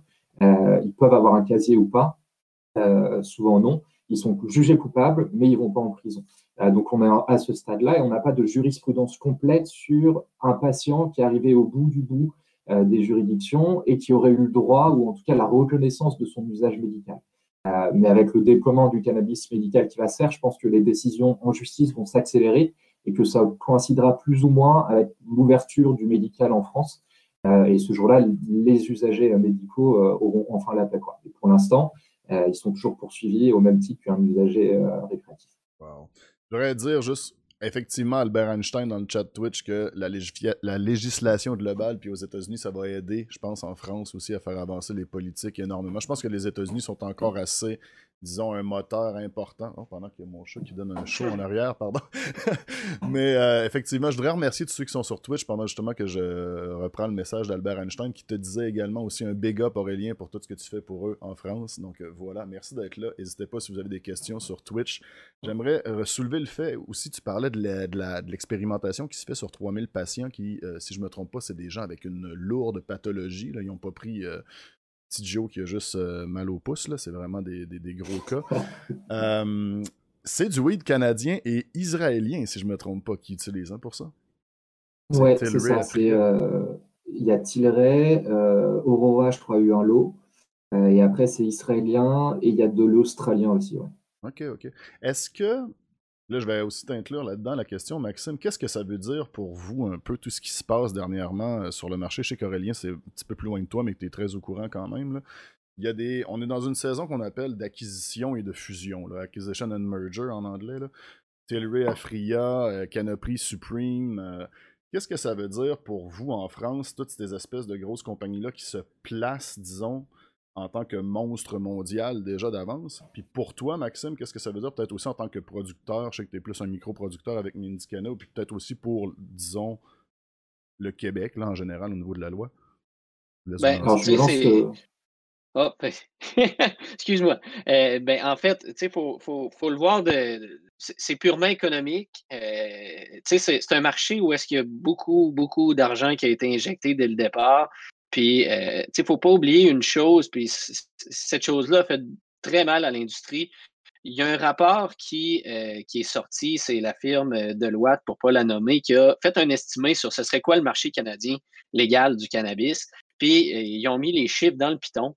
Puis les gens sont partis avec ça, les investisseurs sont partis avec ça, puis ils ont euh, monté leur projet, ils ont, ils ont, fait des financements à coût de centaines de millions.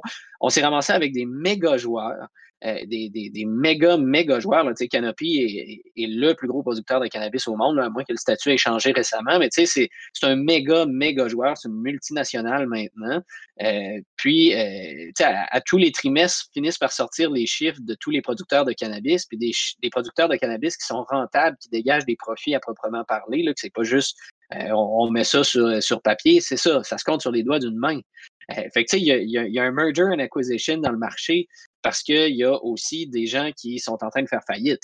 Euh, des, des, joueurs qui se sont positionnés en disant ben, on va y aller avec des, moyens plus limités, puis on va se frotter au gros, mais en investissant pas trop. Ben, à un moment donné, euh, oups, le, le, marché s'ajuste, puis les très gros joueurs, ben, la réalité, c'est qu'ils font beaucoup de de, mouvements sur papier. Les voûtes sont pleines de produits qui ne sont pas vendables. C'est ça que je voulais parler. Il y, a, cette espèce de truc-là que j'aimerais. Euh, je reviens vers toi aussi, Aurélien, je m'excuse, mais c'est quoi le truc de voûte du gouvernement canadien qui établit qu'un gramme de pot vaut 10$? Fait que toi, tu peux en faire pousser puis jamais le vendre, juste le mettre dans une voûte, puis là, tu as un million de grammes, mais ta compagnie vaut 10 millions tout d'un coup. Sais-tu? Je comprends tout ça mal? Ben, le, gouvernement n'a rien à voir là-dedans.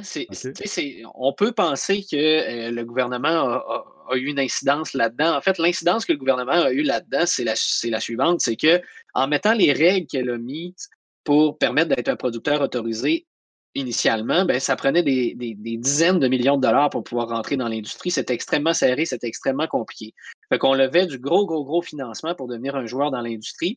Puis notre but, c'était de produire du cannabis pour le jour où la légalisation allait arriver. Puis là, je reviens au fameux rapport de Deloitte. quand la légalisation est arrivée, les voûtes étaient pleines, puis les consommateurs étaient au rendez-vous, mais pas comme ça a été annoncé. Puis là, en plus, ben, mettant en dessous de ça tout le fait que, bon, au Québec, on n'a à peu près pas de succursales. Il y a d'autres provinces où est-ce que c'est le même principe, il n'y a pas beaucoup de succursales. Ben, ramasser tout ça ensemble, ça fait en sorte qu'on se retrouve avec des voûtes qui sont pleines de produits euh, de qualité euh, très, très médiocre. C'est bon sur papier pour les investisseurs parce qu'on on est plein de cannabis, on a, on a une valeur marchande, on est capable de me dire, bon, ben, j'ai pour 10 millions de cannabis dans ma voûte, je vais le liquider. Mais la réalité, c'est que ce cannabis-là sera peut-être jamais liquidé. Il y, y, a tout ça qui fait en sorte qu'on se retrouve avec le marché actuel mm-hmm. de ben, merger and acquisition. Il y a du monde qui, qui, vont faire faillite, il y a du monde qui vont se faire racheter, il y a du monde qui vont fermer. Euh, puis, tu sais, Canopy, Tilray, Afria, Name sont tous en train de fermer des méga installations qui préfèrent garder l'immobilier, l'amortir, puis dire ben, je ne l'opère pas, il ne me coûte rien, mais je l'ai, je le mets dans mes livres, puis comme ça, j'ai l'air d'une plus grosse compagnie. Puis la réalité, c'est parce que le marché n'est pas si jojo que ça. Puis sais, si, si, tu, si tu permets de fermer un million de pieds carrés de serre, ben, c'est parce que fort probablement que la demande n'est pas là non plus. Fait sais, l'avenir est, puis ça, c'est ce que je dis parce que je, vous le savez, je suis aussi consultant, puis j'aide les gens à aller chercher leur licence. Moi, les gens qui m'arrivent avec des projets d'LP à 50 millions, je leur dis, vous, euh, vous avez passé à la vague solidement. L'avenir actuellement est aux petits joueurs. Ils vont faire de la qualité sur des superficies qui sont faciles à contrôler. Puis surtout, on est capable d'avoir du produit de qualité en petite quantité qu'on sait qu'il va se vendre au bout de la course. il, y a, il y a une ébullition dans le marché actuellement. Il y a des, merger and acquisition, sais, je dis pas que tous les gros sont, sont destinés à, à, fermer parce qu'ils font pas du bon cannabis, mais sont destinés à se réorienter en fonction du mm-hmm. marché actuel. Fait que ça fait en sorte qu'on voit des choses euh, vraiment comme incroyables par rapport à ce qu'on aurait pensé avant la légalisation. Le marché qu'on a estimé, ben, c'est vraiment pas le marché réel. Ça, donne ce que ça donne. Ça fait en sorte qu'on a devant nous un marché qui est, en pleine ébullition, puis où est-ce que je pense que les petits joueurs, tu sais, des petits joueurs, il y en a pas encore beaucoup sur les tablettes, peu importe où est-ce qu'on se trouve au Canada, ben, je pense que l'avenir est dans leurs mains, puis dans nos mains, puis je m'inclus là-dedans. Fait que, ça fait en sorte qu'on a un drôle de marché où est-ce que tu as des tout, tout, tout petits joueurs, des joueurs moyens vers tout petits, puis tu as des méga joueurs. ça mhm. explique qu'on a autant de transactions puis d'ébullition dans ce marché-là, particulièrement au Canada, en tout cas. puis tu as des petits joueurs québécois, j'en nommerai pas, mais qui se font justement englober dans des plus gros joueurs euh, canadiens euh, et global, puis qu'après ça, leur produit, puis leur image en est un peu aussi euh, déteint, des choses comme ça.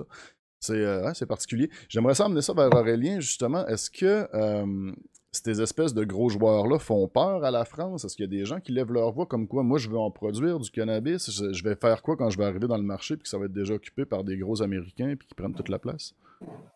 Alors, je pense que les gens en France ne se rendent pas du tout compte de ce qui existe au Canada. Euh, et, justement de, du poids et du danger, en vrai, que représentent ces sociétés euh, pour une future légalisation en France.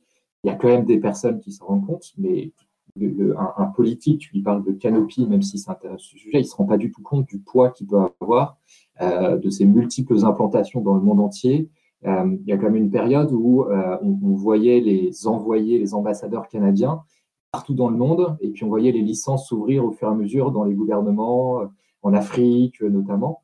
Et, ça, c'est une, excellente stratégie de business, mais c'est vrai que c'est un risque, c'est-à-dire que tu t'implantes partout dans le monde, et puis après, tu as un monopole en fait global et mondial.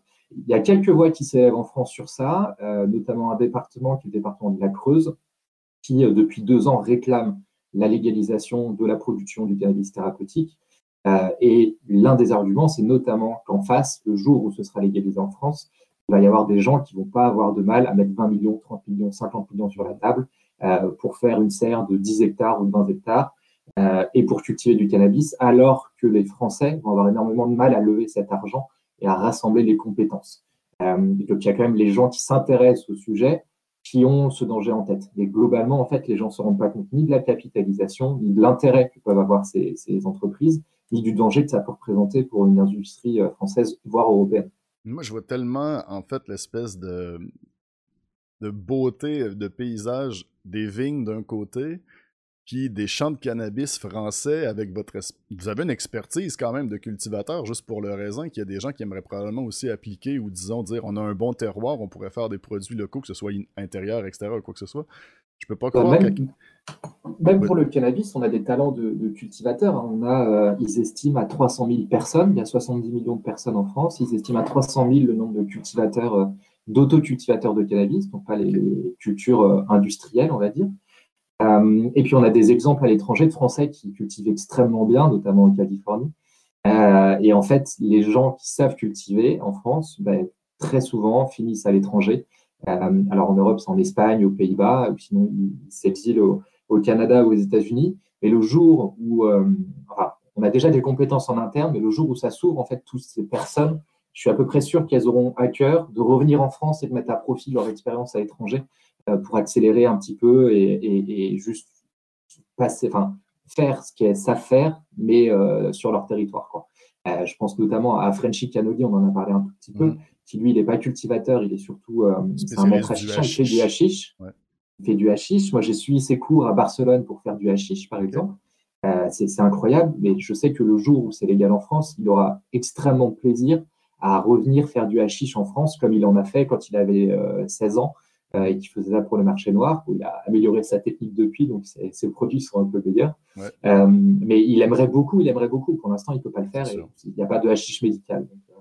C'est sûr. Tu as, parlé d'autocueillette, puis j'aimerais ça peut-être justement tranquillement basculer vers le deuxième sujet qui intéresse plusieurs pousseurs au Québec.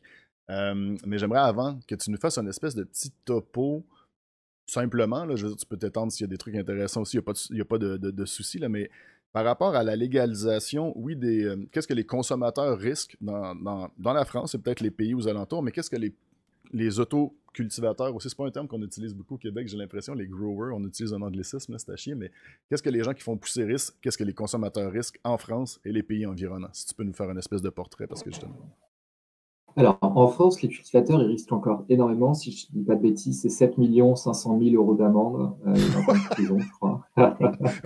attends, attends, euh... une limite de plan ou tu as un plan de cannabis Non, non. 7 millions d'amende? Ouais, bon, après, c'est jamais appliqué, mais la loi est encore ça, ça n'a pas changé. après, pour une culture personnelle, bah, souvent ça va, ça va en justice, mais les gens vont pas en prison pour ça, ou alors quand c'est répété, ou alors quand il y a vraiment trop de plans. Mais en tout cas, c'est assez risqué. On a toujours septembre, c'est le début de la chasse aux, aux cannabiculteurs. Euh, et on commence à avoir énormément de publications sur les réseaux sociaux de la part de la gendarmerie, de la police sur euh, on a trouvé trois plans, on a trouvé quatre plans, on a trouvé cinq plans, euh, belle affaire, voilà, des choses comme ça. Alors ils sont de plus en plus raillés sur les réseaux sociaux, ce qui me fait dire aussi que les gens osent un peu plus leur dire qu'ils font n'importe quoi et en tout cas que ce qu'ils font ne, sert à rien. c'est assez satisfaisant de voir, voir ça sur, sur les profils. mais il y, a encore ce risque.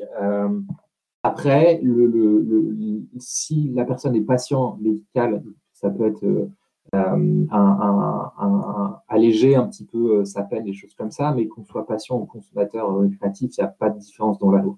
Euh, après, au niveau de l'Europe, en fait, tous nos voisins européens ont permis un accès ou un autre au cannabis. pas forcément dépénalisé dans les textes, mais la France est vraiment ultra isolée sur ce point. Euh, si je fais le tour euh, du nord au sud, mais le Royaume-Uni qui est sorti de l'Europe, euh, mais où c'est pas dépénalisé dans les textes, mais où les polices locales n'interviennent plus sur les consommateurs. On a les cannabis clubs avec des menus qui sont disponibles sur Instagram. Euh, parfois avec les shérifs qui euh, travaillent avec le cannabis club local euh, pour permettre que tout se passe bien.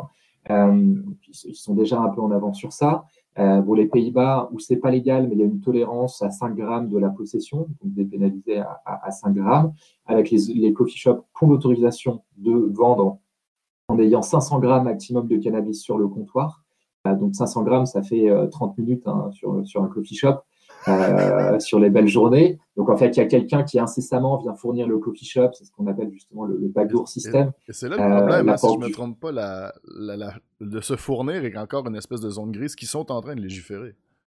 La culture et se fournir est interdite pour un coffee shop. Donc un coffee shop qui vend du cannabis, ça tombe du ciel et ça vient sous le Ça apparaît. Euh, et en réalité, bah, ils ont toujours un peu plus, euh, voilà, ils ont des portes de derrière qui sont cachées et des personnes qui font des allers-retours pour fournir le shop au fur et à mesure. Et c'est le marché noir qui fournit euh, la totalité. Ils sont en train, ils ont tiré au sort 10 licences, euh, 10 entreprises pour cultiver du cannabis pour fournir des coffee shops dans une dizaine de villes.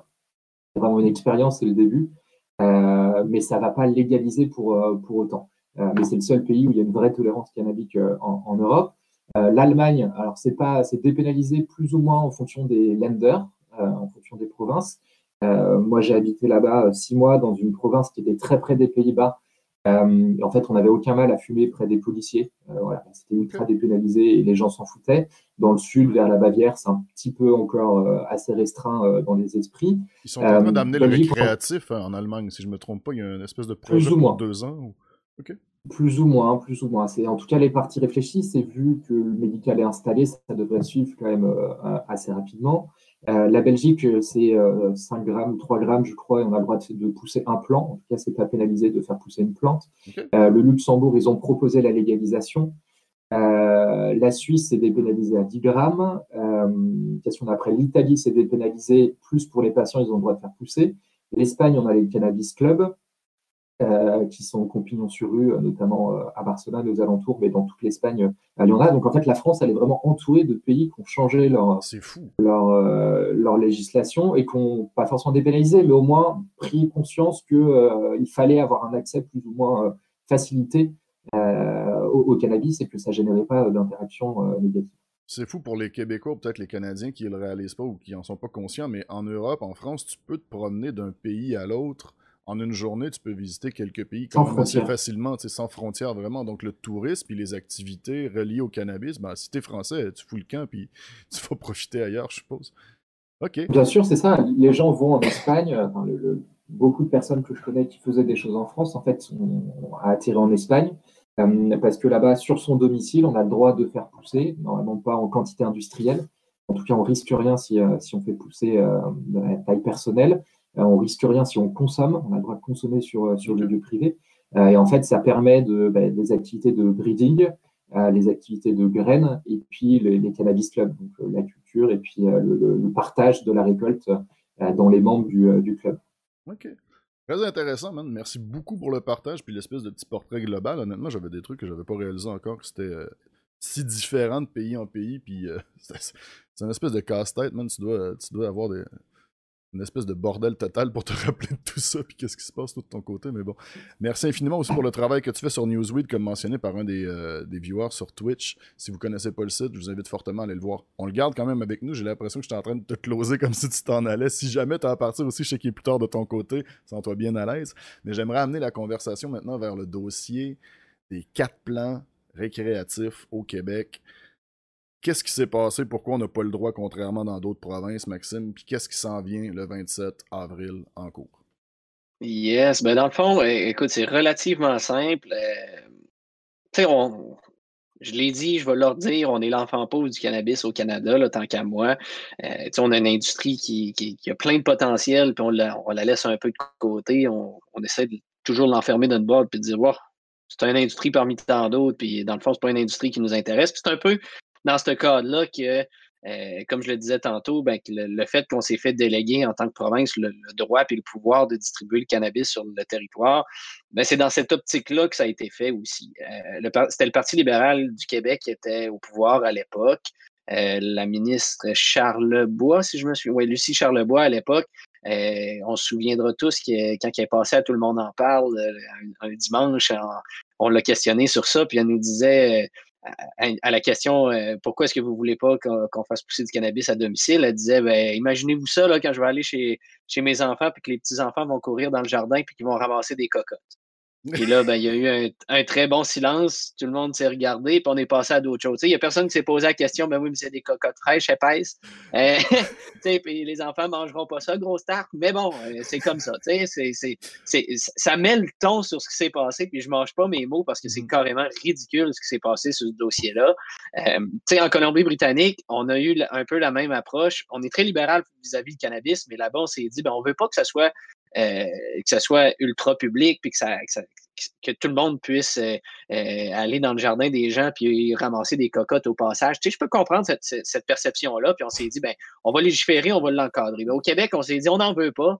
Puis on n'en veut tellement pas qu'on s'est obstiné jusqu'à la fin, parce qu'il faut savoir que quand le fédéral a adopté sa loi, ben, le Sénat a fait ses consultations parce que c'était quand même c'est un peu particulier qu'il y ait autant de consultations sur un projet de loi comme ça. Puis le Sénat a fait ses propres consultations, ils ont fait le tour du Canada, euh, puis sont venus au Québec. Puis tu sais, je fais, je fais un petit aparté là-dessus, là, puis tu m'arrêteras si je pars trop longtemps, mais tu sais, quand, quand le, Sénat est venu au Québec, euh, c'était Horacio Arruda à l'époque, qui n'était pas connu, là, mais c'est lui qui représentait les intérêts du, du Québec vis-à-vis les gens du Sénat qui étaient là, puis qui, qui agissait un peu comme animateur puis modérateur. Puis, on a rapidement, moi j'y assisté, c'était à l'Université Laval, ici à Québec, puis j'ai rapidement compris qu'il y avait une cassette qui lui avait été donnée, puis qui avait été rentrée, puis qu'on disait, ben voici ce qu'il faut que le gouvernement fasse au Québec. Euh, clairement, on n'en voulait pas des quatre plans, puis clairement, puis ça a été dit en commission parlementaire par les députés du Parti, euh, libéral euh, au, gouvernement à ce, moment-là on aurait pu se passer de légaliser le cannabis au Québec. On, on, a carrément dit ça. Fait que ça en dit extrêmement long sur le reste. Puis, euh, bon, euh, le ministre de la Sécurité publique à l'époque, ou le ministre de la Justice, en tout cas, je m'en souviens plus, à l'époque, avait été questionné par le Sénat à dire, ben, en fait, pas par le Sénat, par le, comité de, la Chambre des communes, de dire, ben, le Québec, vous en voulez pas des quatre plans, mais pourquoi? Puis, tu sais, sa réponse elle n'avait aucune logique. C'était on n'en veut pas. Tu sais, ça arrêtait là. C'était clair, net et arrêté. Bref, il n'y a pas gros d'argumentaire en arrière de ça. Il n'y a pas un argument du genre euh, on, veut vraiment que tout l'argent est à la SQDC. Si les gens font pousser leur propre cannabis, on va perdre des profits. Il y en a qui avancent ça des fois. Ouais, je pense pas. Euh, on l'a jamais entendu clairement, en tout cas. Puis, tu sais, je veux dire, ben, tu t'en fais pousser, je vois tes vidéos, tu mmh. fais. Moi, j'ai souvent quatre plans en permanence dans un endroit euh, euh, loqué chez nous dédié à ça. Puis, tu sais, avec quatre plans, tu n'as pas ta consommation annuelle avec ça.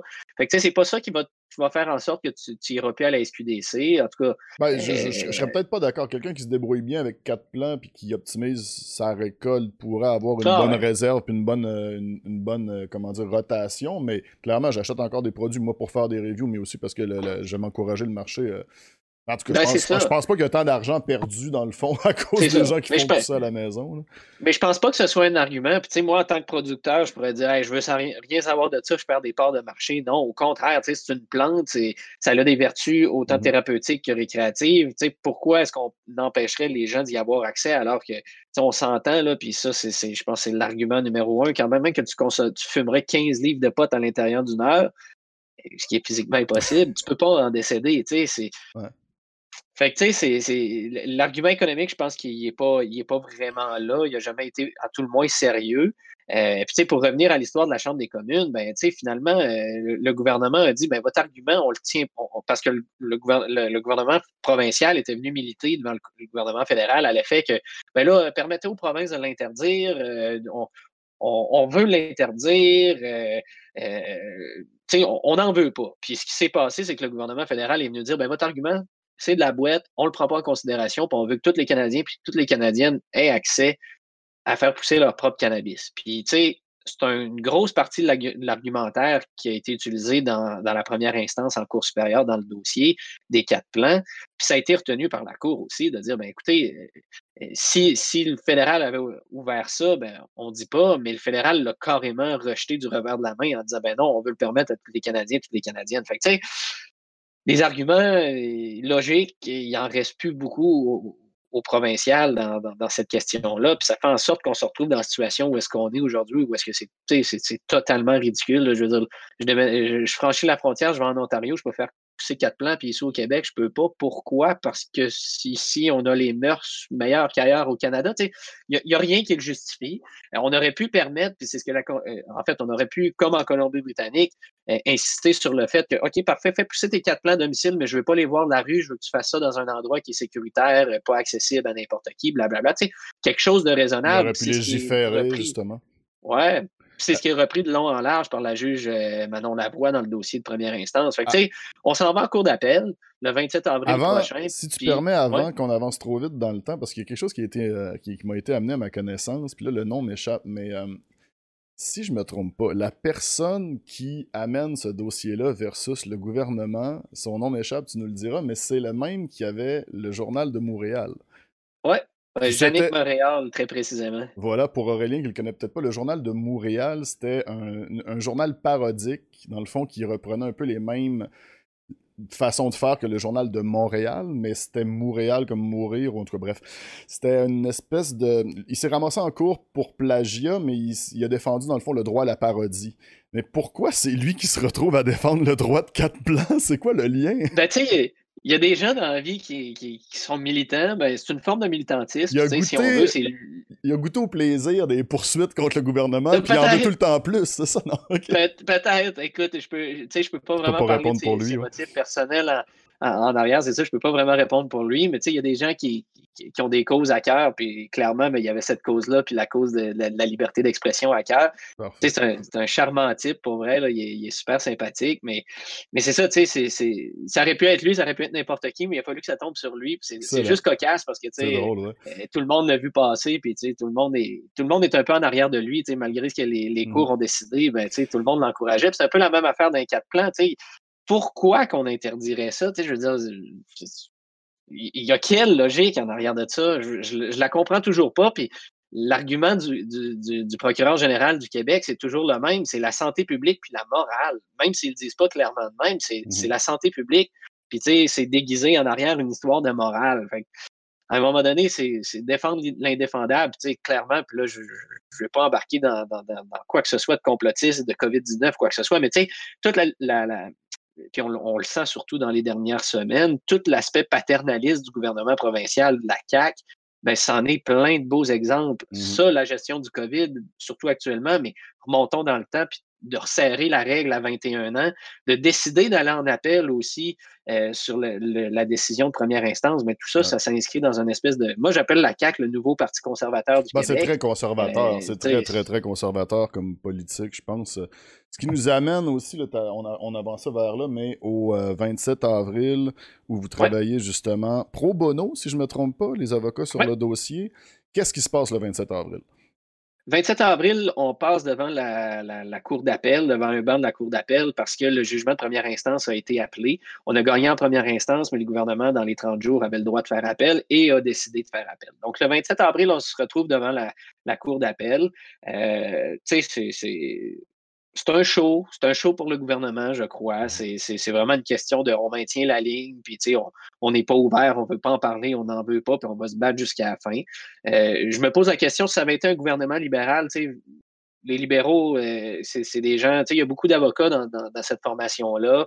Euh, c'est des gens un peu plus proches de l'état de droit. Là, une philosophie très différente, mettons ça comme ça moi, j'ai l'impression que si on avait, s'il avait perdu en première instance, un gouvernement libéral n'aurait pas appelé de la décision, s'en serait remis à la décision de première instance, parce que la décision de première instance, elle est extrêmement bien motivée, elle est très étayée, euh, elle, elle couvre de long en large chacun, des arguments d'une part comme de l'autre. Rendu dans la course, la cour d'appel, on ne sait jamais, là, je ne veux pas dire que c'est gagné d'avance, loin de là. Euh, les tribunaux étant ce que c'est, ils peuvent toujours se ranger derrière un argument comme l'autre, mais moi, je suis confiant que si on va en Cour suprême sur une question d'intérêt national qui vient du Parlement fédéral, sur une question purement canadienne, on s'entend, je ne vois pas comment que l'argumentaire du gouvernement provincial va tenir la route très, très longtemps. Ceci étant, je m'attends à, toutes les surprises. C'est un coup, euh, ça demeure du droit, mais ça demeure quand même que euh, c'est un risque. Est-ce qu'on va le perdre devant la, la, cour, la cour d'appel? Peut-être, il n'y a, rien, a rien de cané, mais euh, c'est ça. C'est un show. je trouve ça extrêmement malheureux parce que c'est banal, de faire pousser quatre plants à domicile. Christy, tu as le droit de faire de mélanger ta bière, ton vin. Si tes enfants tombent là-dessus, en bois, en bois trop, ils vont tomber mmh aveugles. Mais les quatre plants de cannabis qui sont même pas séchés, euh, tes enfants, s'ils mangent le cannabis wet, il n'y a ah, aucune logique. J'aime trop l'idée de tantôt de des enfants qui courent à travers des plats et qui accueillent comme si ça deviendrait une espèce d'activité. On va aller aux pommes, on va aller aux cocottes avec la famille, on va aller récolter du cannabis. On autocueillette comme les fraises. Non, mais. Oui, c'est ça. Euh, écoute, c'est d'un ridicule. Donc, ça. si je t'écoute puis j'entends bien le vibe, présentement, la balance semble pousser plus vers le fait que j'aimerais ça m'inclure et dire on gagnerait, on pourrait faire pousser quatre plans récréationnels bientôt et c'est le gouvernement qui doit prouver quelque chose le 27 ou qui doit amener des argumentaires qui vont faire, comment dire, changer la décision de la première instance en appel, c'est ça? C'est leur appel, c'est eux qui le demandent, donc c'est eux autres qui passent en premier, c'est eux autres qui sont demandeurs, sont appelants dans le fond. Euh, donc c'est eux qui, doivent convaincre la Cour d'appel qu'il y a un motif de renverser la, décision de première instance. Moi, je, sais très bien où est-ce qu'ils s'en vont parce qu'ils sont allés en première instance. Ils s'en vont vraiment sur une question de santé publique, puis le droit provincial de légiférer en matière de santé publique. Mais tu sais, l'expérience, plus le temps passe, plus l'argument de santé publique, quand on regarde ce qui se passe dans les autres provinces, tient pas la route. Il tenait déjà pas la route initialement. Ben, tu sais, plus le temps passe, plus moins on voit dans les médias. Euh, oh non, les quatre plans en Ontario mm-hmm. ont fait en sorte qu'un tel est décédé. Tu sais, jamais on va voir ça. Fait que je pense que l'argument de santé publique ne tient pas la route. Et si on embarque dans un, un argument moral, ce qui qu'il ne faut pas qu'il fasse parce que s'il embarque dans la morale, mais clairement, il s'écarte du droit chemin, puis en droit, ça ne tiendra pas. Mais ils le font quand même par la bande, puis on sait que une espèce de. Ils tricotent pour que ça finisse par passer par de la santé publique, mais sous un argument de morale, ben, ça ne passera pas. On se retrouve devant une espèce de show de boucan, encore une fois, pour dire que le gouvernement, ben, il a une idée en tête puis il va la maintenir jusqu'au bout.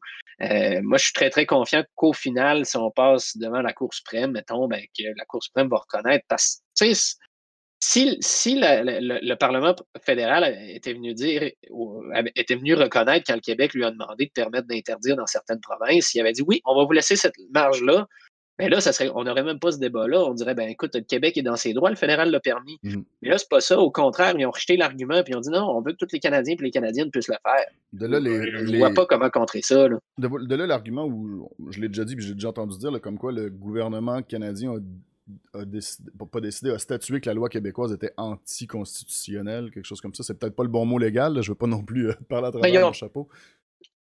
Ils l'ont vu venir, ils n'ont pas statué parce qu'ils n'ont pas ce pouvoir-là de, le déclarer automatiquement, mhm. mais, mais tu sais, c'est un peu, quand tu lis au travers des branches, c'est un peu le, constat que les autres font, c'est de dire, bon, ben OK, cet argument-là n'est pas excellent, puis on ne veut pas l'appuyer. C'est un peu ça. J'ai une question dans le chat qui m'amenait euh, vers où je m'en allais aussi. Euh, qu'est-ce qu'on doit s'attendre? Est-ce que le 27, ça se termine au soir? Est-ce qu'il va y avoir un long débat là-dessus? Combien de oh. temps avant que la Cour prenne une décision? Puis, sous question, est-ce que justement le gouvernement va pas essayer de faire tout en son pouvoir pour retarder ça, puis étirer la sauce, puis retarder le processus? Ben, la bonne nouvelle, c'est qu'en cours d'appel, ça dure jamais plus qu'une journée euh, habituellement, à moins d'avoir un dossier à tout casser. Mais tu sais, la cour d'appel, c'est fait pour entendre des arguments de droit. Raison de plus, je vais vous dire que les, les chances sont pas trop de leur bord, mais en tout cas, c'est un coup de dé. Euh, mais mais tu sais, ils entendent que des arguments de droit. Fait quand tu as des arguments de droit pendant deux jours, c'est parce que tu un méchant dossier. dans notre cas, euh, je pense qu'on a de part et d'autre, de notre côté, on a une heure de plaidoirie, de l'autre côté, on en a pour deux heures. à l'intérieur de trois heures, c'est réglé. La cour étant la cour, euh, on arrive le matin. là, c'est à distance en plus, c'est toujours, toujours un peu impressionnant. D'habitude, on est habitué d'aller là sur place, puis là, ça se fait à distance c'était le cas Mais, euh, mais c'est ça, on arrive là, la cour, euh, la cour siège, euh, la pression va être sur le, procureur général parce qu'il passe en premier, il va avoir des mises en contexte, ces choses-là. Fait que, à la fin de la journée, on va avoir terminé. Ça ne veut pas dire que la Cour d'appel rend sa décision sur le banc. C'est même extrêmement rare qu'il rende des décisions. Ben, extrêmement. C'est rare qu'il rende des décisions sur le banc tout se peut, euh, si les, le banc devant lequel on, est euh, décide que c'est flagrant, qu'il n'y a aucune chance de succès dans les arguments du procureur général, mais il pourrait décider de rendre une décision sur le banc. Euh, je dis ça, puis je ne suis, pas le pro de la procédure, mais à ma connaissance, ils peuvent toujours le faire. Je, serais très surpris, honnêtement. On peut s'attendre à un jugement dans les six mois après le 27 avril. Ce, serait la, la, moyenne. On est dans une question constitutionnelle quand même, parce qu'il y a un certain aspect d'urgence OK. Euh, fait que, tu sais, ça, peut être en bas de six mois. Mais, mais on moi, je m'attends à rien en bas de six mois. Euh, je me, me fais pas de. Je me fais pas d'accroire avec ça. Euh, fait que c'est ça. Fait que, ça, ça peut aller d'un bord comme de l'autre, mais on risque. On va peut-être avoir un jugement sur le banc, ce qui serait extrêmement surprenant, mais j'ai la forte impression qu'on va avoir un jugement par écrit qui va sortir plus tard. Je bascule, je vais faire un petit peu de coq à sur des questions à droite à gauche qui me popent en tête. Si t'en as aussi, Aurélien, t'hésites pas de ton côté. Ou si tu veux intervenir sans avoir une question. Est-ce que si ça passe, on peut s'attendre à dans un an ou peut-être plus ou moins, whatever, voir des graines ou peut-être même des clones en vente à la SQDC? Euh, ben, peut-être que oui, mais euh, là, c'est ça qui, est qui va être un peu spécial, c'est que la distribution et la vente appartient à la province. si la province décide de maintenir sa loi en vigueur, parce que c'est deux, deux choses séparées dans la loi, euh, il y a un règlement qui a été adopté disant, ou, même, je pense que c'est un décret, mais en tout cas, il faudrait que je fouille, là, mais qui dit on ne vendra pas de cannabis au-dessus de 30% on ne vendra pas de graines, etc., etc. Euh, puis de l'autre côté, on a la loi qui interdit quatre plants. Mais ça ne veut pas dire que si on permet quatre plants, qu'automatiquement, on va vendre euh, des graines à la SQDC. C'est deux affaires séparées. Fait que, ça se peut qu'ils qu laissent ça dans le vide. Puis moi, rendu là, il n'y a rien qui me surprendrait. Là. Fait que ça faut pas s'attendre à, avoir nécessairement des graines à la SQDC, même si on gagne en cours d'appel. Question de OG Raymond, c'est quand même intéressant. Est-ce que quelqu'un qui, disons, en attendant le jugement, pourrait se faire pousser sans risquer grand-chose? Est-ce qu'il peut pousser en attendant le jugement en disant, bon, c'est une zone grise, ils peuvent pas légiférer? Ou... comme, en ben, fait, présentement, je... sais qu'il y en a qui font pousser dans leur garde-robe, puis tout, puis l'argument qu'ils me disent, ben écoute, moi, je suis au Canada, j'ai le droit de faire pousser quatre plantes, puis ils se sentent quand même relativement sécuritaires. Qu'est-ce qui pourrait leur arriver présentement? Ben, Écoute, drôle d'adon, une heure avant notre euh, avant ça, vers deux heures cet après-midi, j'ai reçu un courriel d'un avocat euh, dans la province qui me, qui me posait la question J'ai un client qui a reçu un ticket d'infraction parce qu'il faisait pousser deux, euh, deux plans chez eux. Puis, puis, fait que, il y en a encore. Puis, au contraire, j'ai beaucoup de gens qui disent Ah, moi, la police, c'est pas. J'ai demandé à la police, puis moi, dans mon bout, il y force pas ça. quatre plans, ils s'en foutent.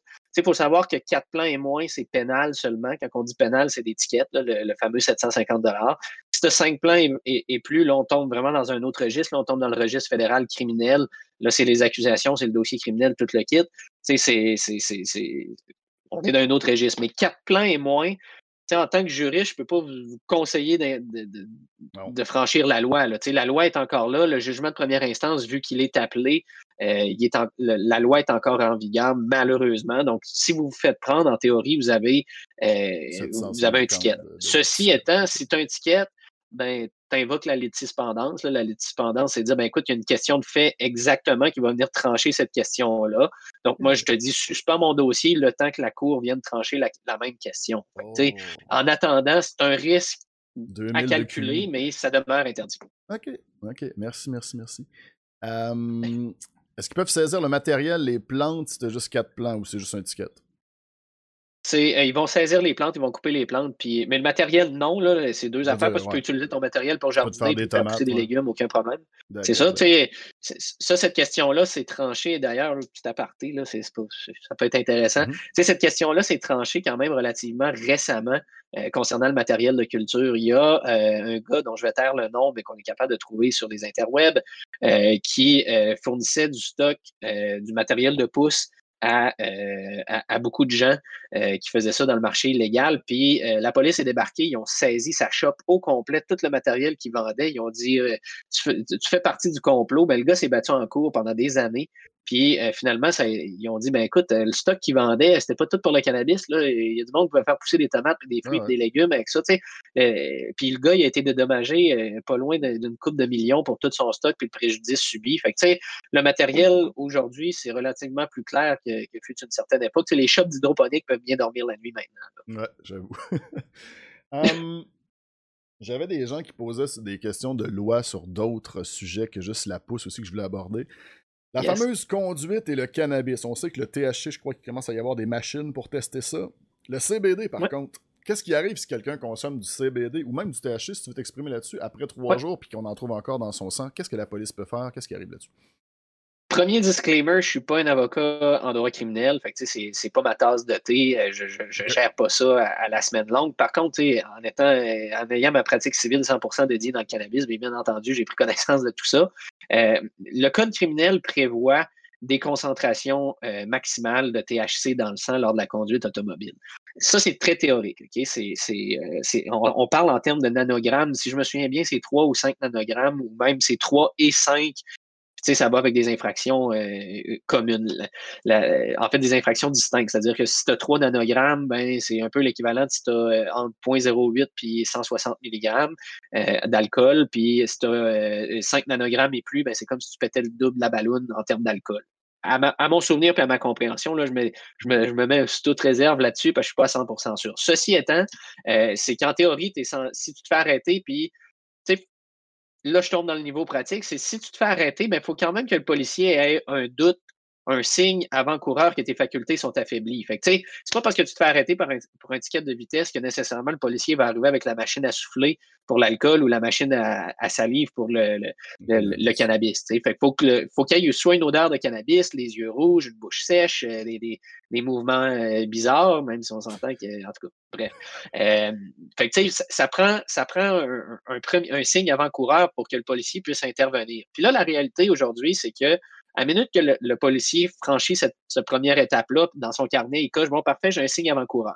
Euh, là, il y a des options qui s'offrent à lui. Il y a une option qu'on théoriquement qui peut appliquer, c'est d'utiliser les, fameuses machines pour vérifier euh, les, concentrations de THC. Par contre, il y a tellement d'articles de journaux et d'articles scientifiques qui sont sortis pour venir dire que ces machines-là, ça valait pas de la scrap, que, euh, à ma connaissance personnelle, j'ai n'ai jamais vu de cas de faculté affaiblie concernant le cannabis où est-ce que cette machine-là a été utilisée pour le déterminer. Ce que les policiers vont utiliser, c'est le test de coordination, puis c'est valable pour l'alcool aussi. Hein. C'est ça. toucher le nez, te promener sa ligne, ces choses-là. Puis là, à partir de là, ils vont t'inculper pour faculté affaiblie si tu échoues à ce test-là. Puis là, s'ils t'amènent au poste, en fait, s'ils t'amènent au poste et essaient de t'accuser strictement pour le cannabis, mais ben, fort probablement qu'ils vont utiliser juste le test de coordination, le fait que tu as une odeur, les yeux rouges, puis fort probablement aussi que dans ton char, ils vont avoir trouvé un botch, puis qu'il y a peut-être du cannabis dans ton char. c'est tout ce, paquet de choses-là qui font en sorte. Y a-t-il une prise de sang possible rendue au poste ou des choses comme ça? Ou? Oui, il y, a, des prises de sang possibles. si, tu, si tu refuses, ben, c'est une entrave, euh, c'est un refus de, collaborer dans les, dans, les infractions euh, pour faculté affaiblie. Fait que oui, mais l'autre réalité aussi, puis les procureurs de la couronne, puis le, gouvernement fédéral en est, en est bien, bien, bien conscient aussi, c'est que si tu, si tu prends un échantillon de sang de quelqu'un ben, qui fume, puis qui vient mettre en preuve lors de son procès qu'il fume à tous les jours, Ben là, il y a des traces de THC pour ah, au moins les 30 jours précédents. Tu Fait que là, la, preuve est contaminée. Tu n'es pas capable de dire, ben oui, au moment où, ce qui a conduit, il y avait un joint. Là. Fait que c'est toute cette difficulté-là qui, qui, est en cause. Puis, euh, la, la, réalité, c'est que euh, les policiers doivent pas avoir envie, pas en tout, à la limite, genre d'embarquer dans une espèce de truc compliqué comme ça. C'est pas clairement quelqu'un qui est en train de mettre euh, sa vie en danger, en tout cas. C'est ça. Mais tu sais, les facteurs euh, d'influence, c'est vraiment l'odeur. Si, si tu sens, es au volant, tu sens le oui, tu te fais arrêter, tu fais le test de coordination, ben un plus un font deux. À un moment donné, les, cours, ta présomption d'innocence n'est pas si étanche que ça. Il y a, il y a des présomptions de fait qui peuvent se faire. Fait que, ça, ça devient il y a toujours un risque, puis tu sais, c'est pas pour rien que c'est criminellement interdit de le faire, c'est parce que, à, quelque part, ben, un procureur de la couronne est capable de t'accuser puis est capable de finir par te reconnaître coupable. Il y, a des, il y a des affaires bien serrées là-dessus. Fait que ne pas demander de chip à un policier qui vous arrête si vous êtes bien stone, ça risque d'être un, signe qui va savoir que vous êtes sur le trip bouffe. Avez-vous des tests comme ça pour le CBD qui est légal maintenant en France, Aurélien? Y a-tu des, des, des cas? Ben, alors en France, sur le. Non, on n'a pas de, de, test, mais en France, c'est beaucoup plus facile. En fait, on n'a pas besoin de présomption pour euh, euh, prendre la salive de quelqu'un. du coup, tu peux te faire tester n'importe quand en volant pour euh, alcool et cannabis. Et ce qu'on voit par contre depuis six mois en France, c'est que les tests salivaires cannabis positifs amènent à des perquisitions à domicile. et pour l'instant, ça n'a pas été contesté en justice. On a de plus en plus de gens, moi je vois passer sur les réseaux sociaux, euh, pour un test salivaire positif au cannabis, plus perquisition, plus euh, bah, autoculture et ainsi de suite derrière, et du coup euh, prison, machin. et ça, ça commence à être un peu grave parce que au-delà de la liberté publique, la liberté personnelle de, de, de, faire pousser, et, du coup de pas dépendre du marché noir. Tu combats quand même le marché noir quand tu fais pousser ta propre bœuf. il y a aussi ce truc de bah, j'ai du cannabis dans le sang, mais je l'ai fumé il y a trois jours. On a exactement les mêmes arguments en France. Et pour l'instant, on n'a jamais euh, réussi à gagner euh, et, à faire dire que, euh, parce qu'en France, on n'a pas de, à partir de 0,01 nanogramme, c'est positif. Il n'y a, pas de, il a pas de seuil. Et on n'a jamais réussi à expliquer en justice. Pour l'instant, tous les arguments ont été renvoyés pour dire que bah, c'était une consommation ancienne et, que ça l'était pas. Et pour le CBD, en fait, entre le, la weed CBD, enfin le chanvre CBD et le cannabis THC, en France, il n'y a pas de test, mais en Suisse, ils ont des tests pour faire la différence entre le cannabis CBD qui est légal et le cannabis taché qui ne l'est pas. Euh, et c'est un test immédiat, c'est juste un petit réactif, ils mettent la fleur, un bout de fleur dedans, l'échantillon, si c'est bleu, c'est bon, si c'est rouge, c'est pas bon. Pardon, grosso modo. Et ils savent faire la différence. Et ils pourraient le faire avec du 0,2%. En Suisse, c'est 1% de THC, la limite légale. Et ils pourraient le faire avec du 0,2 et savoir si bah, tu fumes du chanvre ou si tu fumes du cannabis. Ok, nice, intéressant je voulais savoir aussi dans les autres questions un peu par rapport à la loi. Qu'est-ce que un Québécois moyen consommateur, un Canadien, je devrais dire, qu'est-ce qu'on peut faire pour peut-être faire progresser le dossier, particulièrement des concentrés, des edibles, des vape pens, les produits qui sont pas légaux présentement? Maxime. Mettre dehors Horacio Arruda. Oh shit! C'est. Euh, ah ouais, c'est. Écoute, ça être clair la décision vient de la santé publique, puis pas comme la santé publique. Non, non, ça vient de la tête de la santé publique, ça vient d'Horacio Arruda, là, carrément. Euh, les vape en particulier, là, c'est, lui, ça, ne passe pas. Puis tu sais, c'est, pas pour rien que je pense qu'il s'entend aussi bien que François Legault, là, qui, passe, qui a passé la dernière année à côté de lui à tous les jours. C'est que je pense qu'ils sont sur la même, euh, la même veine. Euh, euh, de, conservatisme patriarcal. Pas juste un changement de, pas juste un changement de gouvernement, mais un changement au niveau de certains hauts fonctionnaires de, de, certains départements, je sais pas comment ça s'appelle, la santé publique en tant que telle. Oui, c'est la santé publique carrément, c'est la direction de la santé publique qui a cette position-là.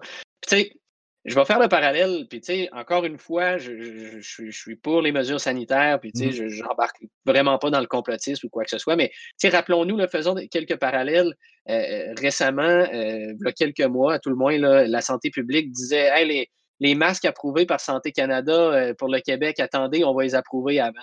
Puis là, ben, les journalistes posaient la question, ben oui, mes sacrifices sont approuvés par Santé Canada, qu'est-ce que vous voulez faire de plus? Puis la réponse d'Horacio Arruda, c'était ah, c'est pas parce c'est bon pour le Canada que c'est bon pour le Québec ça n'en dit long. Ça n'en dit long, c'est le même principe pour les pens. Ils s'en vendent partout ailleurs au Canada. Puis nous autres, au Québec, on n'en vend pas parce qu'on a peur. C'est totalement aberrant. Puis là, je me trompe peut-être, vous me le dites si je me trompe, mais d'interdire des vape pens par la santé publique. tu enlèves du matériel de combustion dans un liquide de vapoteur, tu, tu vaporises en fait le THC, donc tu as moins d'effets négatifs de fumée pour ta santé, mais tu veux pas qu'on vende ce produit-là. Et de plus, les gens qui veulent des produits comme ça vont se tourner vers un marché noir qui souvent est un produit avec la vitamine E, si je me trompe Ben pas, oui. qui est super nocif pour la santé. Puis tu sais, pour, pour te donner encore plus le portrait de l'illogisme gouvernemental puis de la santé publique sur la question du cannabis, c'est quand on leur soulève, en fait, eux, quand ils soulèvent l'interdiction puis qu'ils essaient de la justifier, ils la justifient en disant la chose suivante, ben, euh, on a vu aux États-Unis euh, la présence des additifs qui font en sorte que les vape pens sont nocifs pour la santé. Puis là, ben, quand tu leur rappelles que ces vape pens-là étaient illégaux et que c'était des pens du marché noir, ben, c'est silence radio. Il y a vraiment au- autant, autant l'INSPQ puis la santé publique essayent de, de prendre des décisions qui sont toujours bas- basées sur la science, autant qu'il en échappe des solides par bout, puis ça, c'en est, c'en est un bel exemple. Puis, tu sais, euh, je, re- je refais encore un parallèle. Toute l'histoire des, des fameuses, euh, tu sais, les- les- les- la filtration de l'air dans les écoles, où est-ce qu'on dit, oh non, euh, mettez pas vos propres filtrations, on ne l'approuve pas encore, ou tu sais, oh non, on met pas d'argent là-dedans, on ne sait pas encore si scientifiquement ça vaut la peine. Ben, on a le seul comité d'experts au Canada qui est venu dire que, de mettre des, des, des- de la filtration d'air euh, de maison, là, qu'un parent peut acheter puis plugger dans une classe. On est la seule place au Canada où est-ce que nos experts viennent dire Ah non, euh, ça, ça donne rien. Dans le reste du Canada, c'est comme ben oui, Christy, de bonne idée, ça va filtrer l'air, allez-y. Mhm. Ici au Québec, ben on est tellement meilleur que nous autres, il faut approuver les masques deux fois. Tu sais, c'est tout Là, ça. on, est un peu dans. Ouais, on est dans un carcan de fonctionnaires puis la santé publique. Je, je trouve ça vraiment particulier de parler de, san- de la santé publique. Je- ça fait un bout que j'en parle, que ça vient de la tête de la santé publique, toutes ces décisions-là. Puis là, ben, tu sais, as le COVID où est-ce que la santé publique a la tête sur le bio depuis un Christy de bout. Puis, ben, tu sais, ça se reflète dans l'incohérence de beaucoup de décisions par moment. Puis c'est c'est aberrant pour vrai. C'est un- tu sais, moi, je me lève le matin par bout, puis je me dis, ouais, je suis pas né dans la bonne province pour, pour, pour faire le métier que je fais, puis pour, être dans l'industrie que je suis. J'ai- Il me semble que je m'ennuie des, J'aimerais ça être ailleurs par bout. Là. Je te vrai, dirais ça- que euh, Aurélien, de son côté, moi j'ai beaucoup de français sur mes commentaires. que C'est comme, bah, je déménage au Québec, j'en peux plus, je m'en viens à la France, je suis plus capable. Mais bon, c'est un peu la même chose au Québec. Les producteurs, eux, ils veulent déménager ou vendre leurs produits à l'extérieur. Euh, la solution, j'ai Ah, l'impression. c'est pas pour rien que c'est une, c'est- pardon, c'est pas pour rien que c'est une province française, quoi. Ouais. On a vraiment ce conservatisme J'avoue, qui est, qui est un parallèle assez, assez drôle entre la France et le Québec au Canada. j'avoue, on est un peu comme ça. Mais j'avoue qu'il y a Sakakouche. racines catholiques Oui. qui font mal. Ah, c'est carrément notre bonne vieille emprise de la religion, même. Mais il y a Sakakouche qui a une bonne solution, peut-être pour le Québec, euh, dans mon chat, ça serait de faire une tartelette portugaise infusée à Horacio Arruda, qui puisse essayer peut-être les bienfaits du cannabis à petite dose dans un edible pour lui faire changer d'idée. On déconne, mais euh, c'est- c- ce qui est dommage, je sais, je- la, la conversation est tellement le fun, puis le seul truc que moi je trouve dommage, c'est qu'ici on prêche à des. euh, à des. euh, comment est-ce qu'on dit Ah ouais. À des convertis. convertis. Déjà, à des vendus, Voilà, là, c'est ça. ouais, J'aimerais c'est ça, que des, des, des gens un peu plus. euh, la- Des fois, j'ai l'impression que c'est un conflit générationnel. J'aimerais ça que les- la génération de mes parents ou les baby boomers puis les plus vieux écoutent puis se rendent compte qu'on n'est pas tous justement des, des, Mhm. des incompétents qui sont juste en train de jouer à des jeux vidéo 24 heures sur 24. là. Ben oui. Puis, puis tu sais, le, le bout qui est plate, c'est que tu sais, même si on se mobilise puis qu'on se dit tous, hey, on va écrire à nos députés, tu sais, je veux pas, je, je veux- tu sais, je veux pas euh, bâcher notre belle démocratie, mais tu sais, à un C'est moment donné, assez, on a fait le a tour de ces affaires-là. C'est ça, tu voter puis- aux prochaines élections, puis d'essayer, Ouais. oui, de- de- d'encourager les députés puis les gens qui mettent ça dans leur programme. Je vois l'heure avancer, puis je veux pas Mais- non plus prendre trop de votre temps. Oui, excuse-moi, avant de... Oh non, ben, ben, j'allais te poser la question. As-tu Mhm. connaissance qu'il y a un parti politique au Québec qui a ça dans son programme? Moi, personnellement, Zéro non. Fait que, tu sais, pin bar pour peu importe pour qui. Ouais, c'est ça. Mais tu sais, on s'entend que présentement, euh, la politique est aussi monopolis- monopolisée par la pandémie. Puis je- même moi, je suis prêt à reconnaître que la légalisation du cannabis, c'est important que ça passe en deuxième, là, présentement. Mais quand viendra le temps des élections, j'ai hâte de voir justement. Moi, c'est sûr que je vais en parler. Puis j'espère qu'il y a des gens qui vont l'inclure dans leur programme. euh, au niveau du provincial. J'aimerais ça, avant justement peut-être de conclure, parce qu'on est presque bientôt à deux heures de votre temps, c'est c'est très généreux de votre part. Si jamais vous avez des questions dans le chat avant que je libère mes invités, c'est le temps aussi de les poser, je vais me permettre de les poser. Mais pour toi, Maxime, puis après ça, j'enchaînerai avec toi, Aurélien, où est-ce que tu vois la situation à peu près pour le Québec par rapport à ton dossier, principalement de la légalisation de la pousse dans un an, à peu près? Ben, dans un an, écoute, ça dépend de beaucoup de choses. Ça dépend de euh, est-ce qu'on gagne en cours d'appel ou on perd? Euh, si on gagne en cours d'appel, est-ce que le gouvernement du Québec va amener ça en Cour suprême? Si la réponse est oui, ben, dans un an, on risque d'avoir à peu près la même discussion, mais au niveau de la Cour suprême. Si on perd en cours d'appel, ben c'est sûr que c'est nous qui va amener ça en Cour suprême. même principe, dans un an, on risque d'avoir la même, discussion, à savoir qu'on ne sait pas encore où est-ce qu'on est. Est-ce que le gouvernement va être suffisamment raisonnable pour se faire dire non par la Cour d'appel, pardon, euh, puis de dire, bon, ben OK, on s'est fait fermer la porte par la Cour d'appel, on va-tu aller déranger la Cour suprême pour ça? S'ils sont assez raisonnables pour le faire, ben, tant mieux. Euh, mais je ne fonde pas des très, très gros espoirs là-dessus. Euh, fait que c'est un peu, c'est un peu ça. Euh, j'ai vraiment hâte de voir où est-ce que ça va s'en aller. Est-ce que la SQDC va permettre de, de, mettre des, de vendre des graines? Est-ce que l'interdiction du 30% et plus de THC, ça va lever un jour? Parce que on s'entend que rendu au bout de 10 ans de légalisation, quand personne va être mort d'avoir consommé du cannabis, puis qu'on va être encore l'enfant très, on va être encore plus l'enfant très, très, très, très pauvre du cannabis au Canada, alors que tous nos voisins vont avoir des, une offre de produits qui va être beaucoup plus élaborée. Est-ce qu'on va se retrouver dans une situation où est-ce que le gouvernement n'aura pas de choix de dire, bon, ben, on se prive d'une belle industrie, puis, de, surtout ben, d'argent dans, les coffres de l'État, surtout où est-ce qu'on nous annonce qu'on ne vient pas à l'équilibre budgétaire avant 2027 ou 2030? Mmh. Euh, pourquoi est-ce qu'on cracherait sur des revenus d'une industrie comme ça? C'est un peu euh, c'est un, peu la question que, je me pose, puis que je, je me dis, ben écoute, est-ce que nos, à un moment donné, tu te dis le gouvernement est là pour le peuple, mais jusqu'à quel point? Puis tu sais, le gouvernement est là pour aider son, son économie, puis à un moment donné, tu te dis jusqu'à quel point il, est idéologique dans ce qu'il fait. c'est un peu, c'est un, un, peu la, la, la, conclusion que je vois dans, dans, le dossier des quatre plans. Puis écoute, j'en profite pour faire du pouce parce que j'ai toujours deux chapeaux quand, maintenant quand je parle. Euh, écoute, tu fais des, des reviews de, de, de, produits du cannabis, puis euh, tu as reviewé nos, nos, produits. Merci, by the way. Ben, écoute, je lance aux, spectateurs que ben, depuis le 8 avril, il y a une baisse de prix qui s'est produite. Puis dans les jours d'âge semaine à venir, ben, changement d'emballage, puis euh, surtout changement d'apparence du produit. Yes, terpène, indication que c'est produit par euh, produit euh, de manière artisanale, puis surtout, ben, on a entendu les commentaires, puis le tri des cocottes est fait, fait que le stock qui va être dans les pots maintenant va être de, grosse qualité. Puis, on passe de sac à c'est ça? Exactement. dans les jours, semaines à venir, puis en prime, ben, euh, Mindy va lancer euh, deux autres génétiques. Euh, je te dirais d'ici la fin de l'été, on va avoir deux génétiques sur le marché. On lance ça comme ça. On veut les strains. C'est quoi? Oui, ben c'est, c'est le constat qu'on fait dans le marché. Puis, je te, je te cacherai pas que on est sorti 25 janvier sur les tablettes, puis dans les semaines qui ont suivi, il y a oups, des produits québécois qui sont sortis, des prix moins élevés. Uh-huh. Moi, mon constat dans ce marché-là, c'est faut diversifier nos génétiques. Puis, tu sais, on, a pris beaucoup les commentaires des gens, l'emballage, le prix, le tri des cocottes. Puis, tu sais, ce qui est cool avec notre partenariat avec Rose, c'est que ces gens-là sont. je pense que tu commences à les connaître. ils aiment, sont ils Ouais, c'est ça. Ils veulent que ça marche, puis ils veulent s'adapter, puis ils veulent que les micros aient un marché intéressant. Fait que, on, a, on a tout pris les, commentaires des gens, puis whoop, on, on, règle la situation. Fait que je faisais mon, petit coup de promo. Ouais, tu, tournes, mais je sais pas si tu as le droit de le dire, mais ma question était c'est quoi ces génétiques-là? Moi, je veux le scoop de savoir qu'est-ce qui va être disponible. écoute, je te lance ça, puis je ne sais pas à quel point je devrais ou pas, euh, mais en fait, on va avoir un, croisement de, de de couche euh, qui est maison, puis qui est, qui est plus. Euh, je te donnerai pas la génétique, le nom directement, là, mais dans le fond, on va avoir un couche croisé qui, est, euh, qui fait de la cocotte un peu plus dense, un peu plus petite, mais très goûteuse, grosse senteur. c'est vraiment un gros indica. ça, c'est ce qui devrait sortir en premier d'ici, je te dirais peut-être je, vise le début de l'été. Puis on a un deuxième qui va être un croisement de, Ghost Trainers avec quelque chose d'autre, qui va faire un hybride, un gros cogneur, écoute, euh, aux alentours de 23-24% de THC.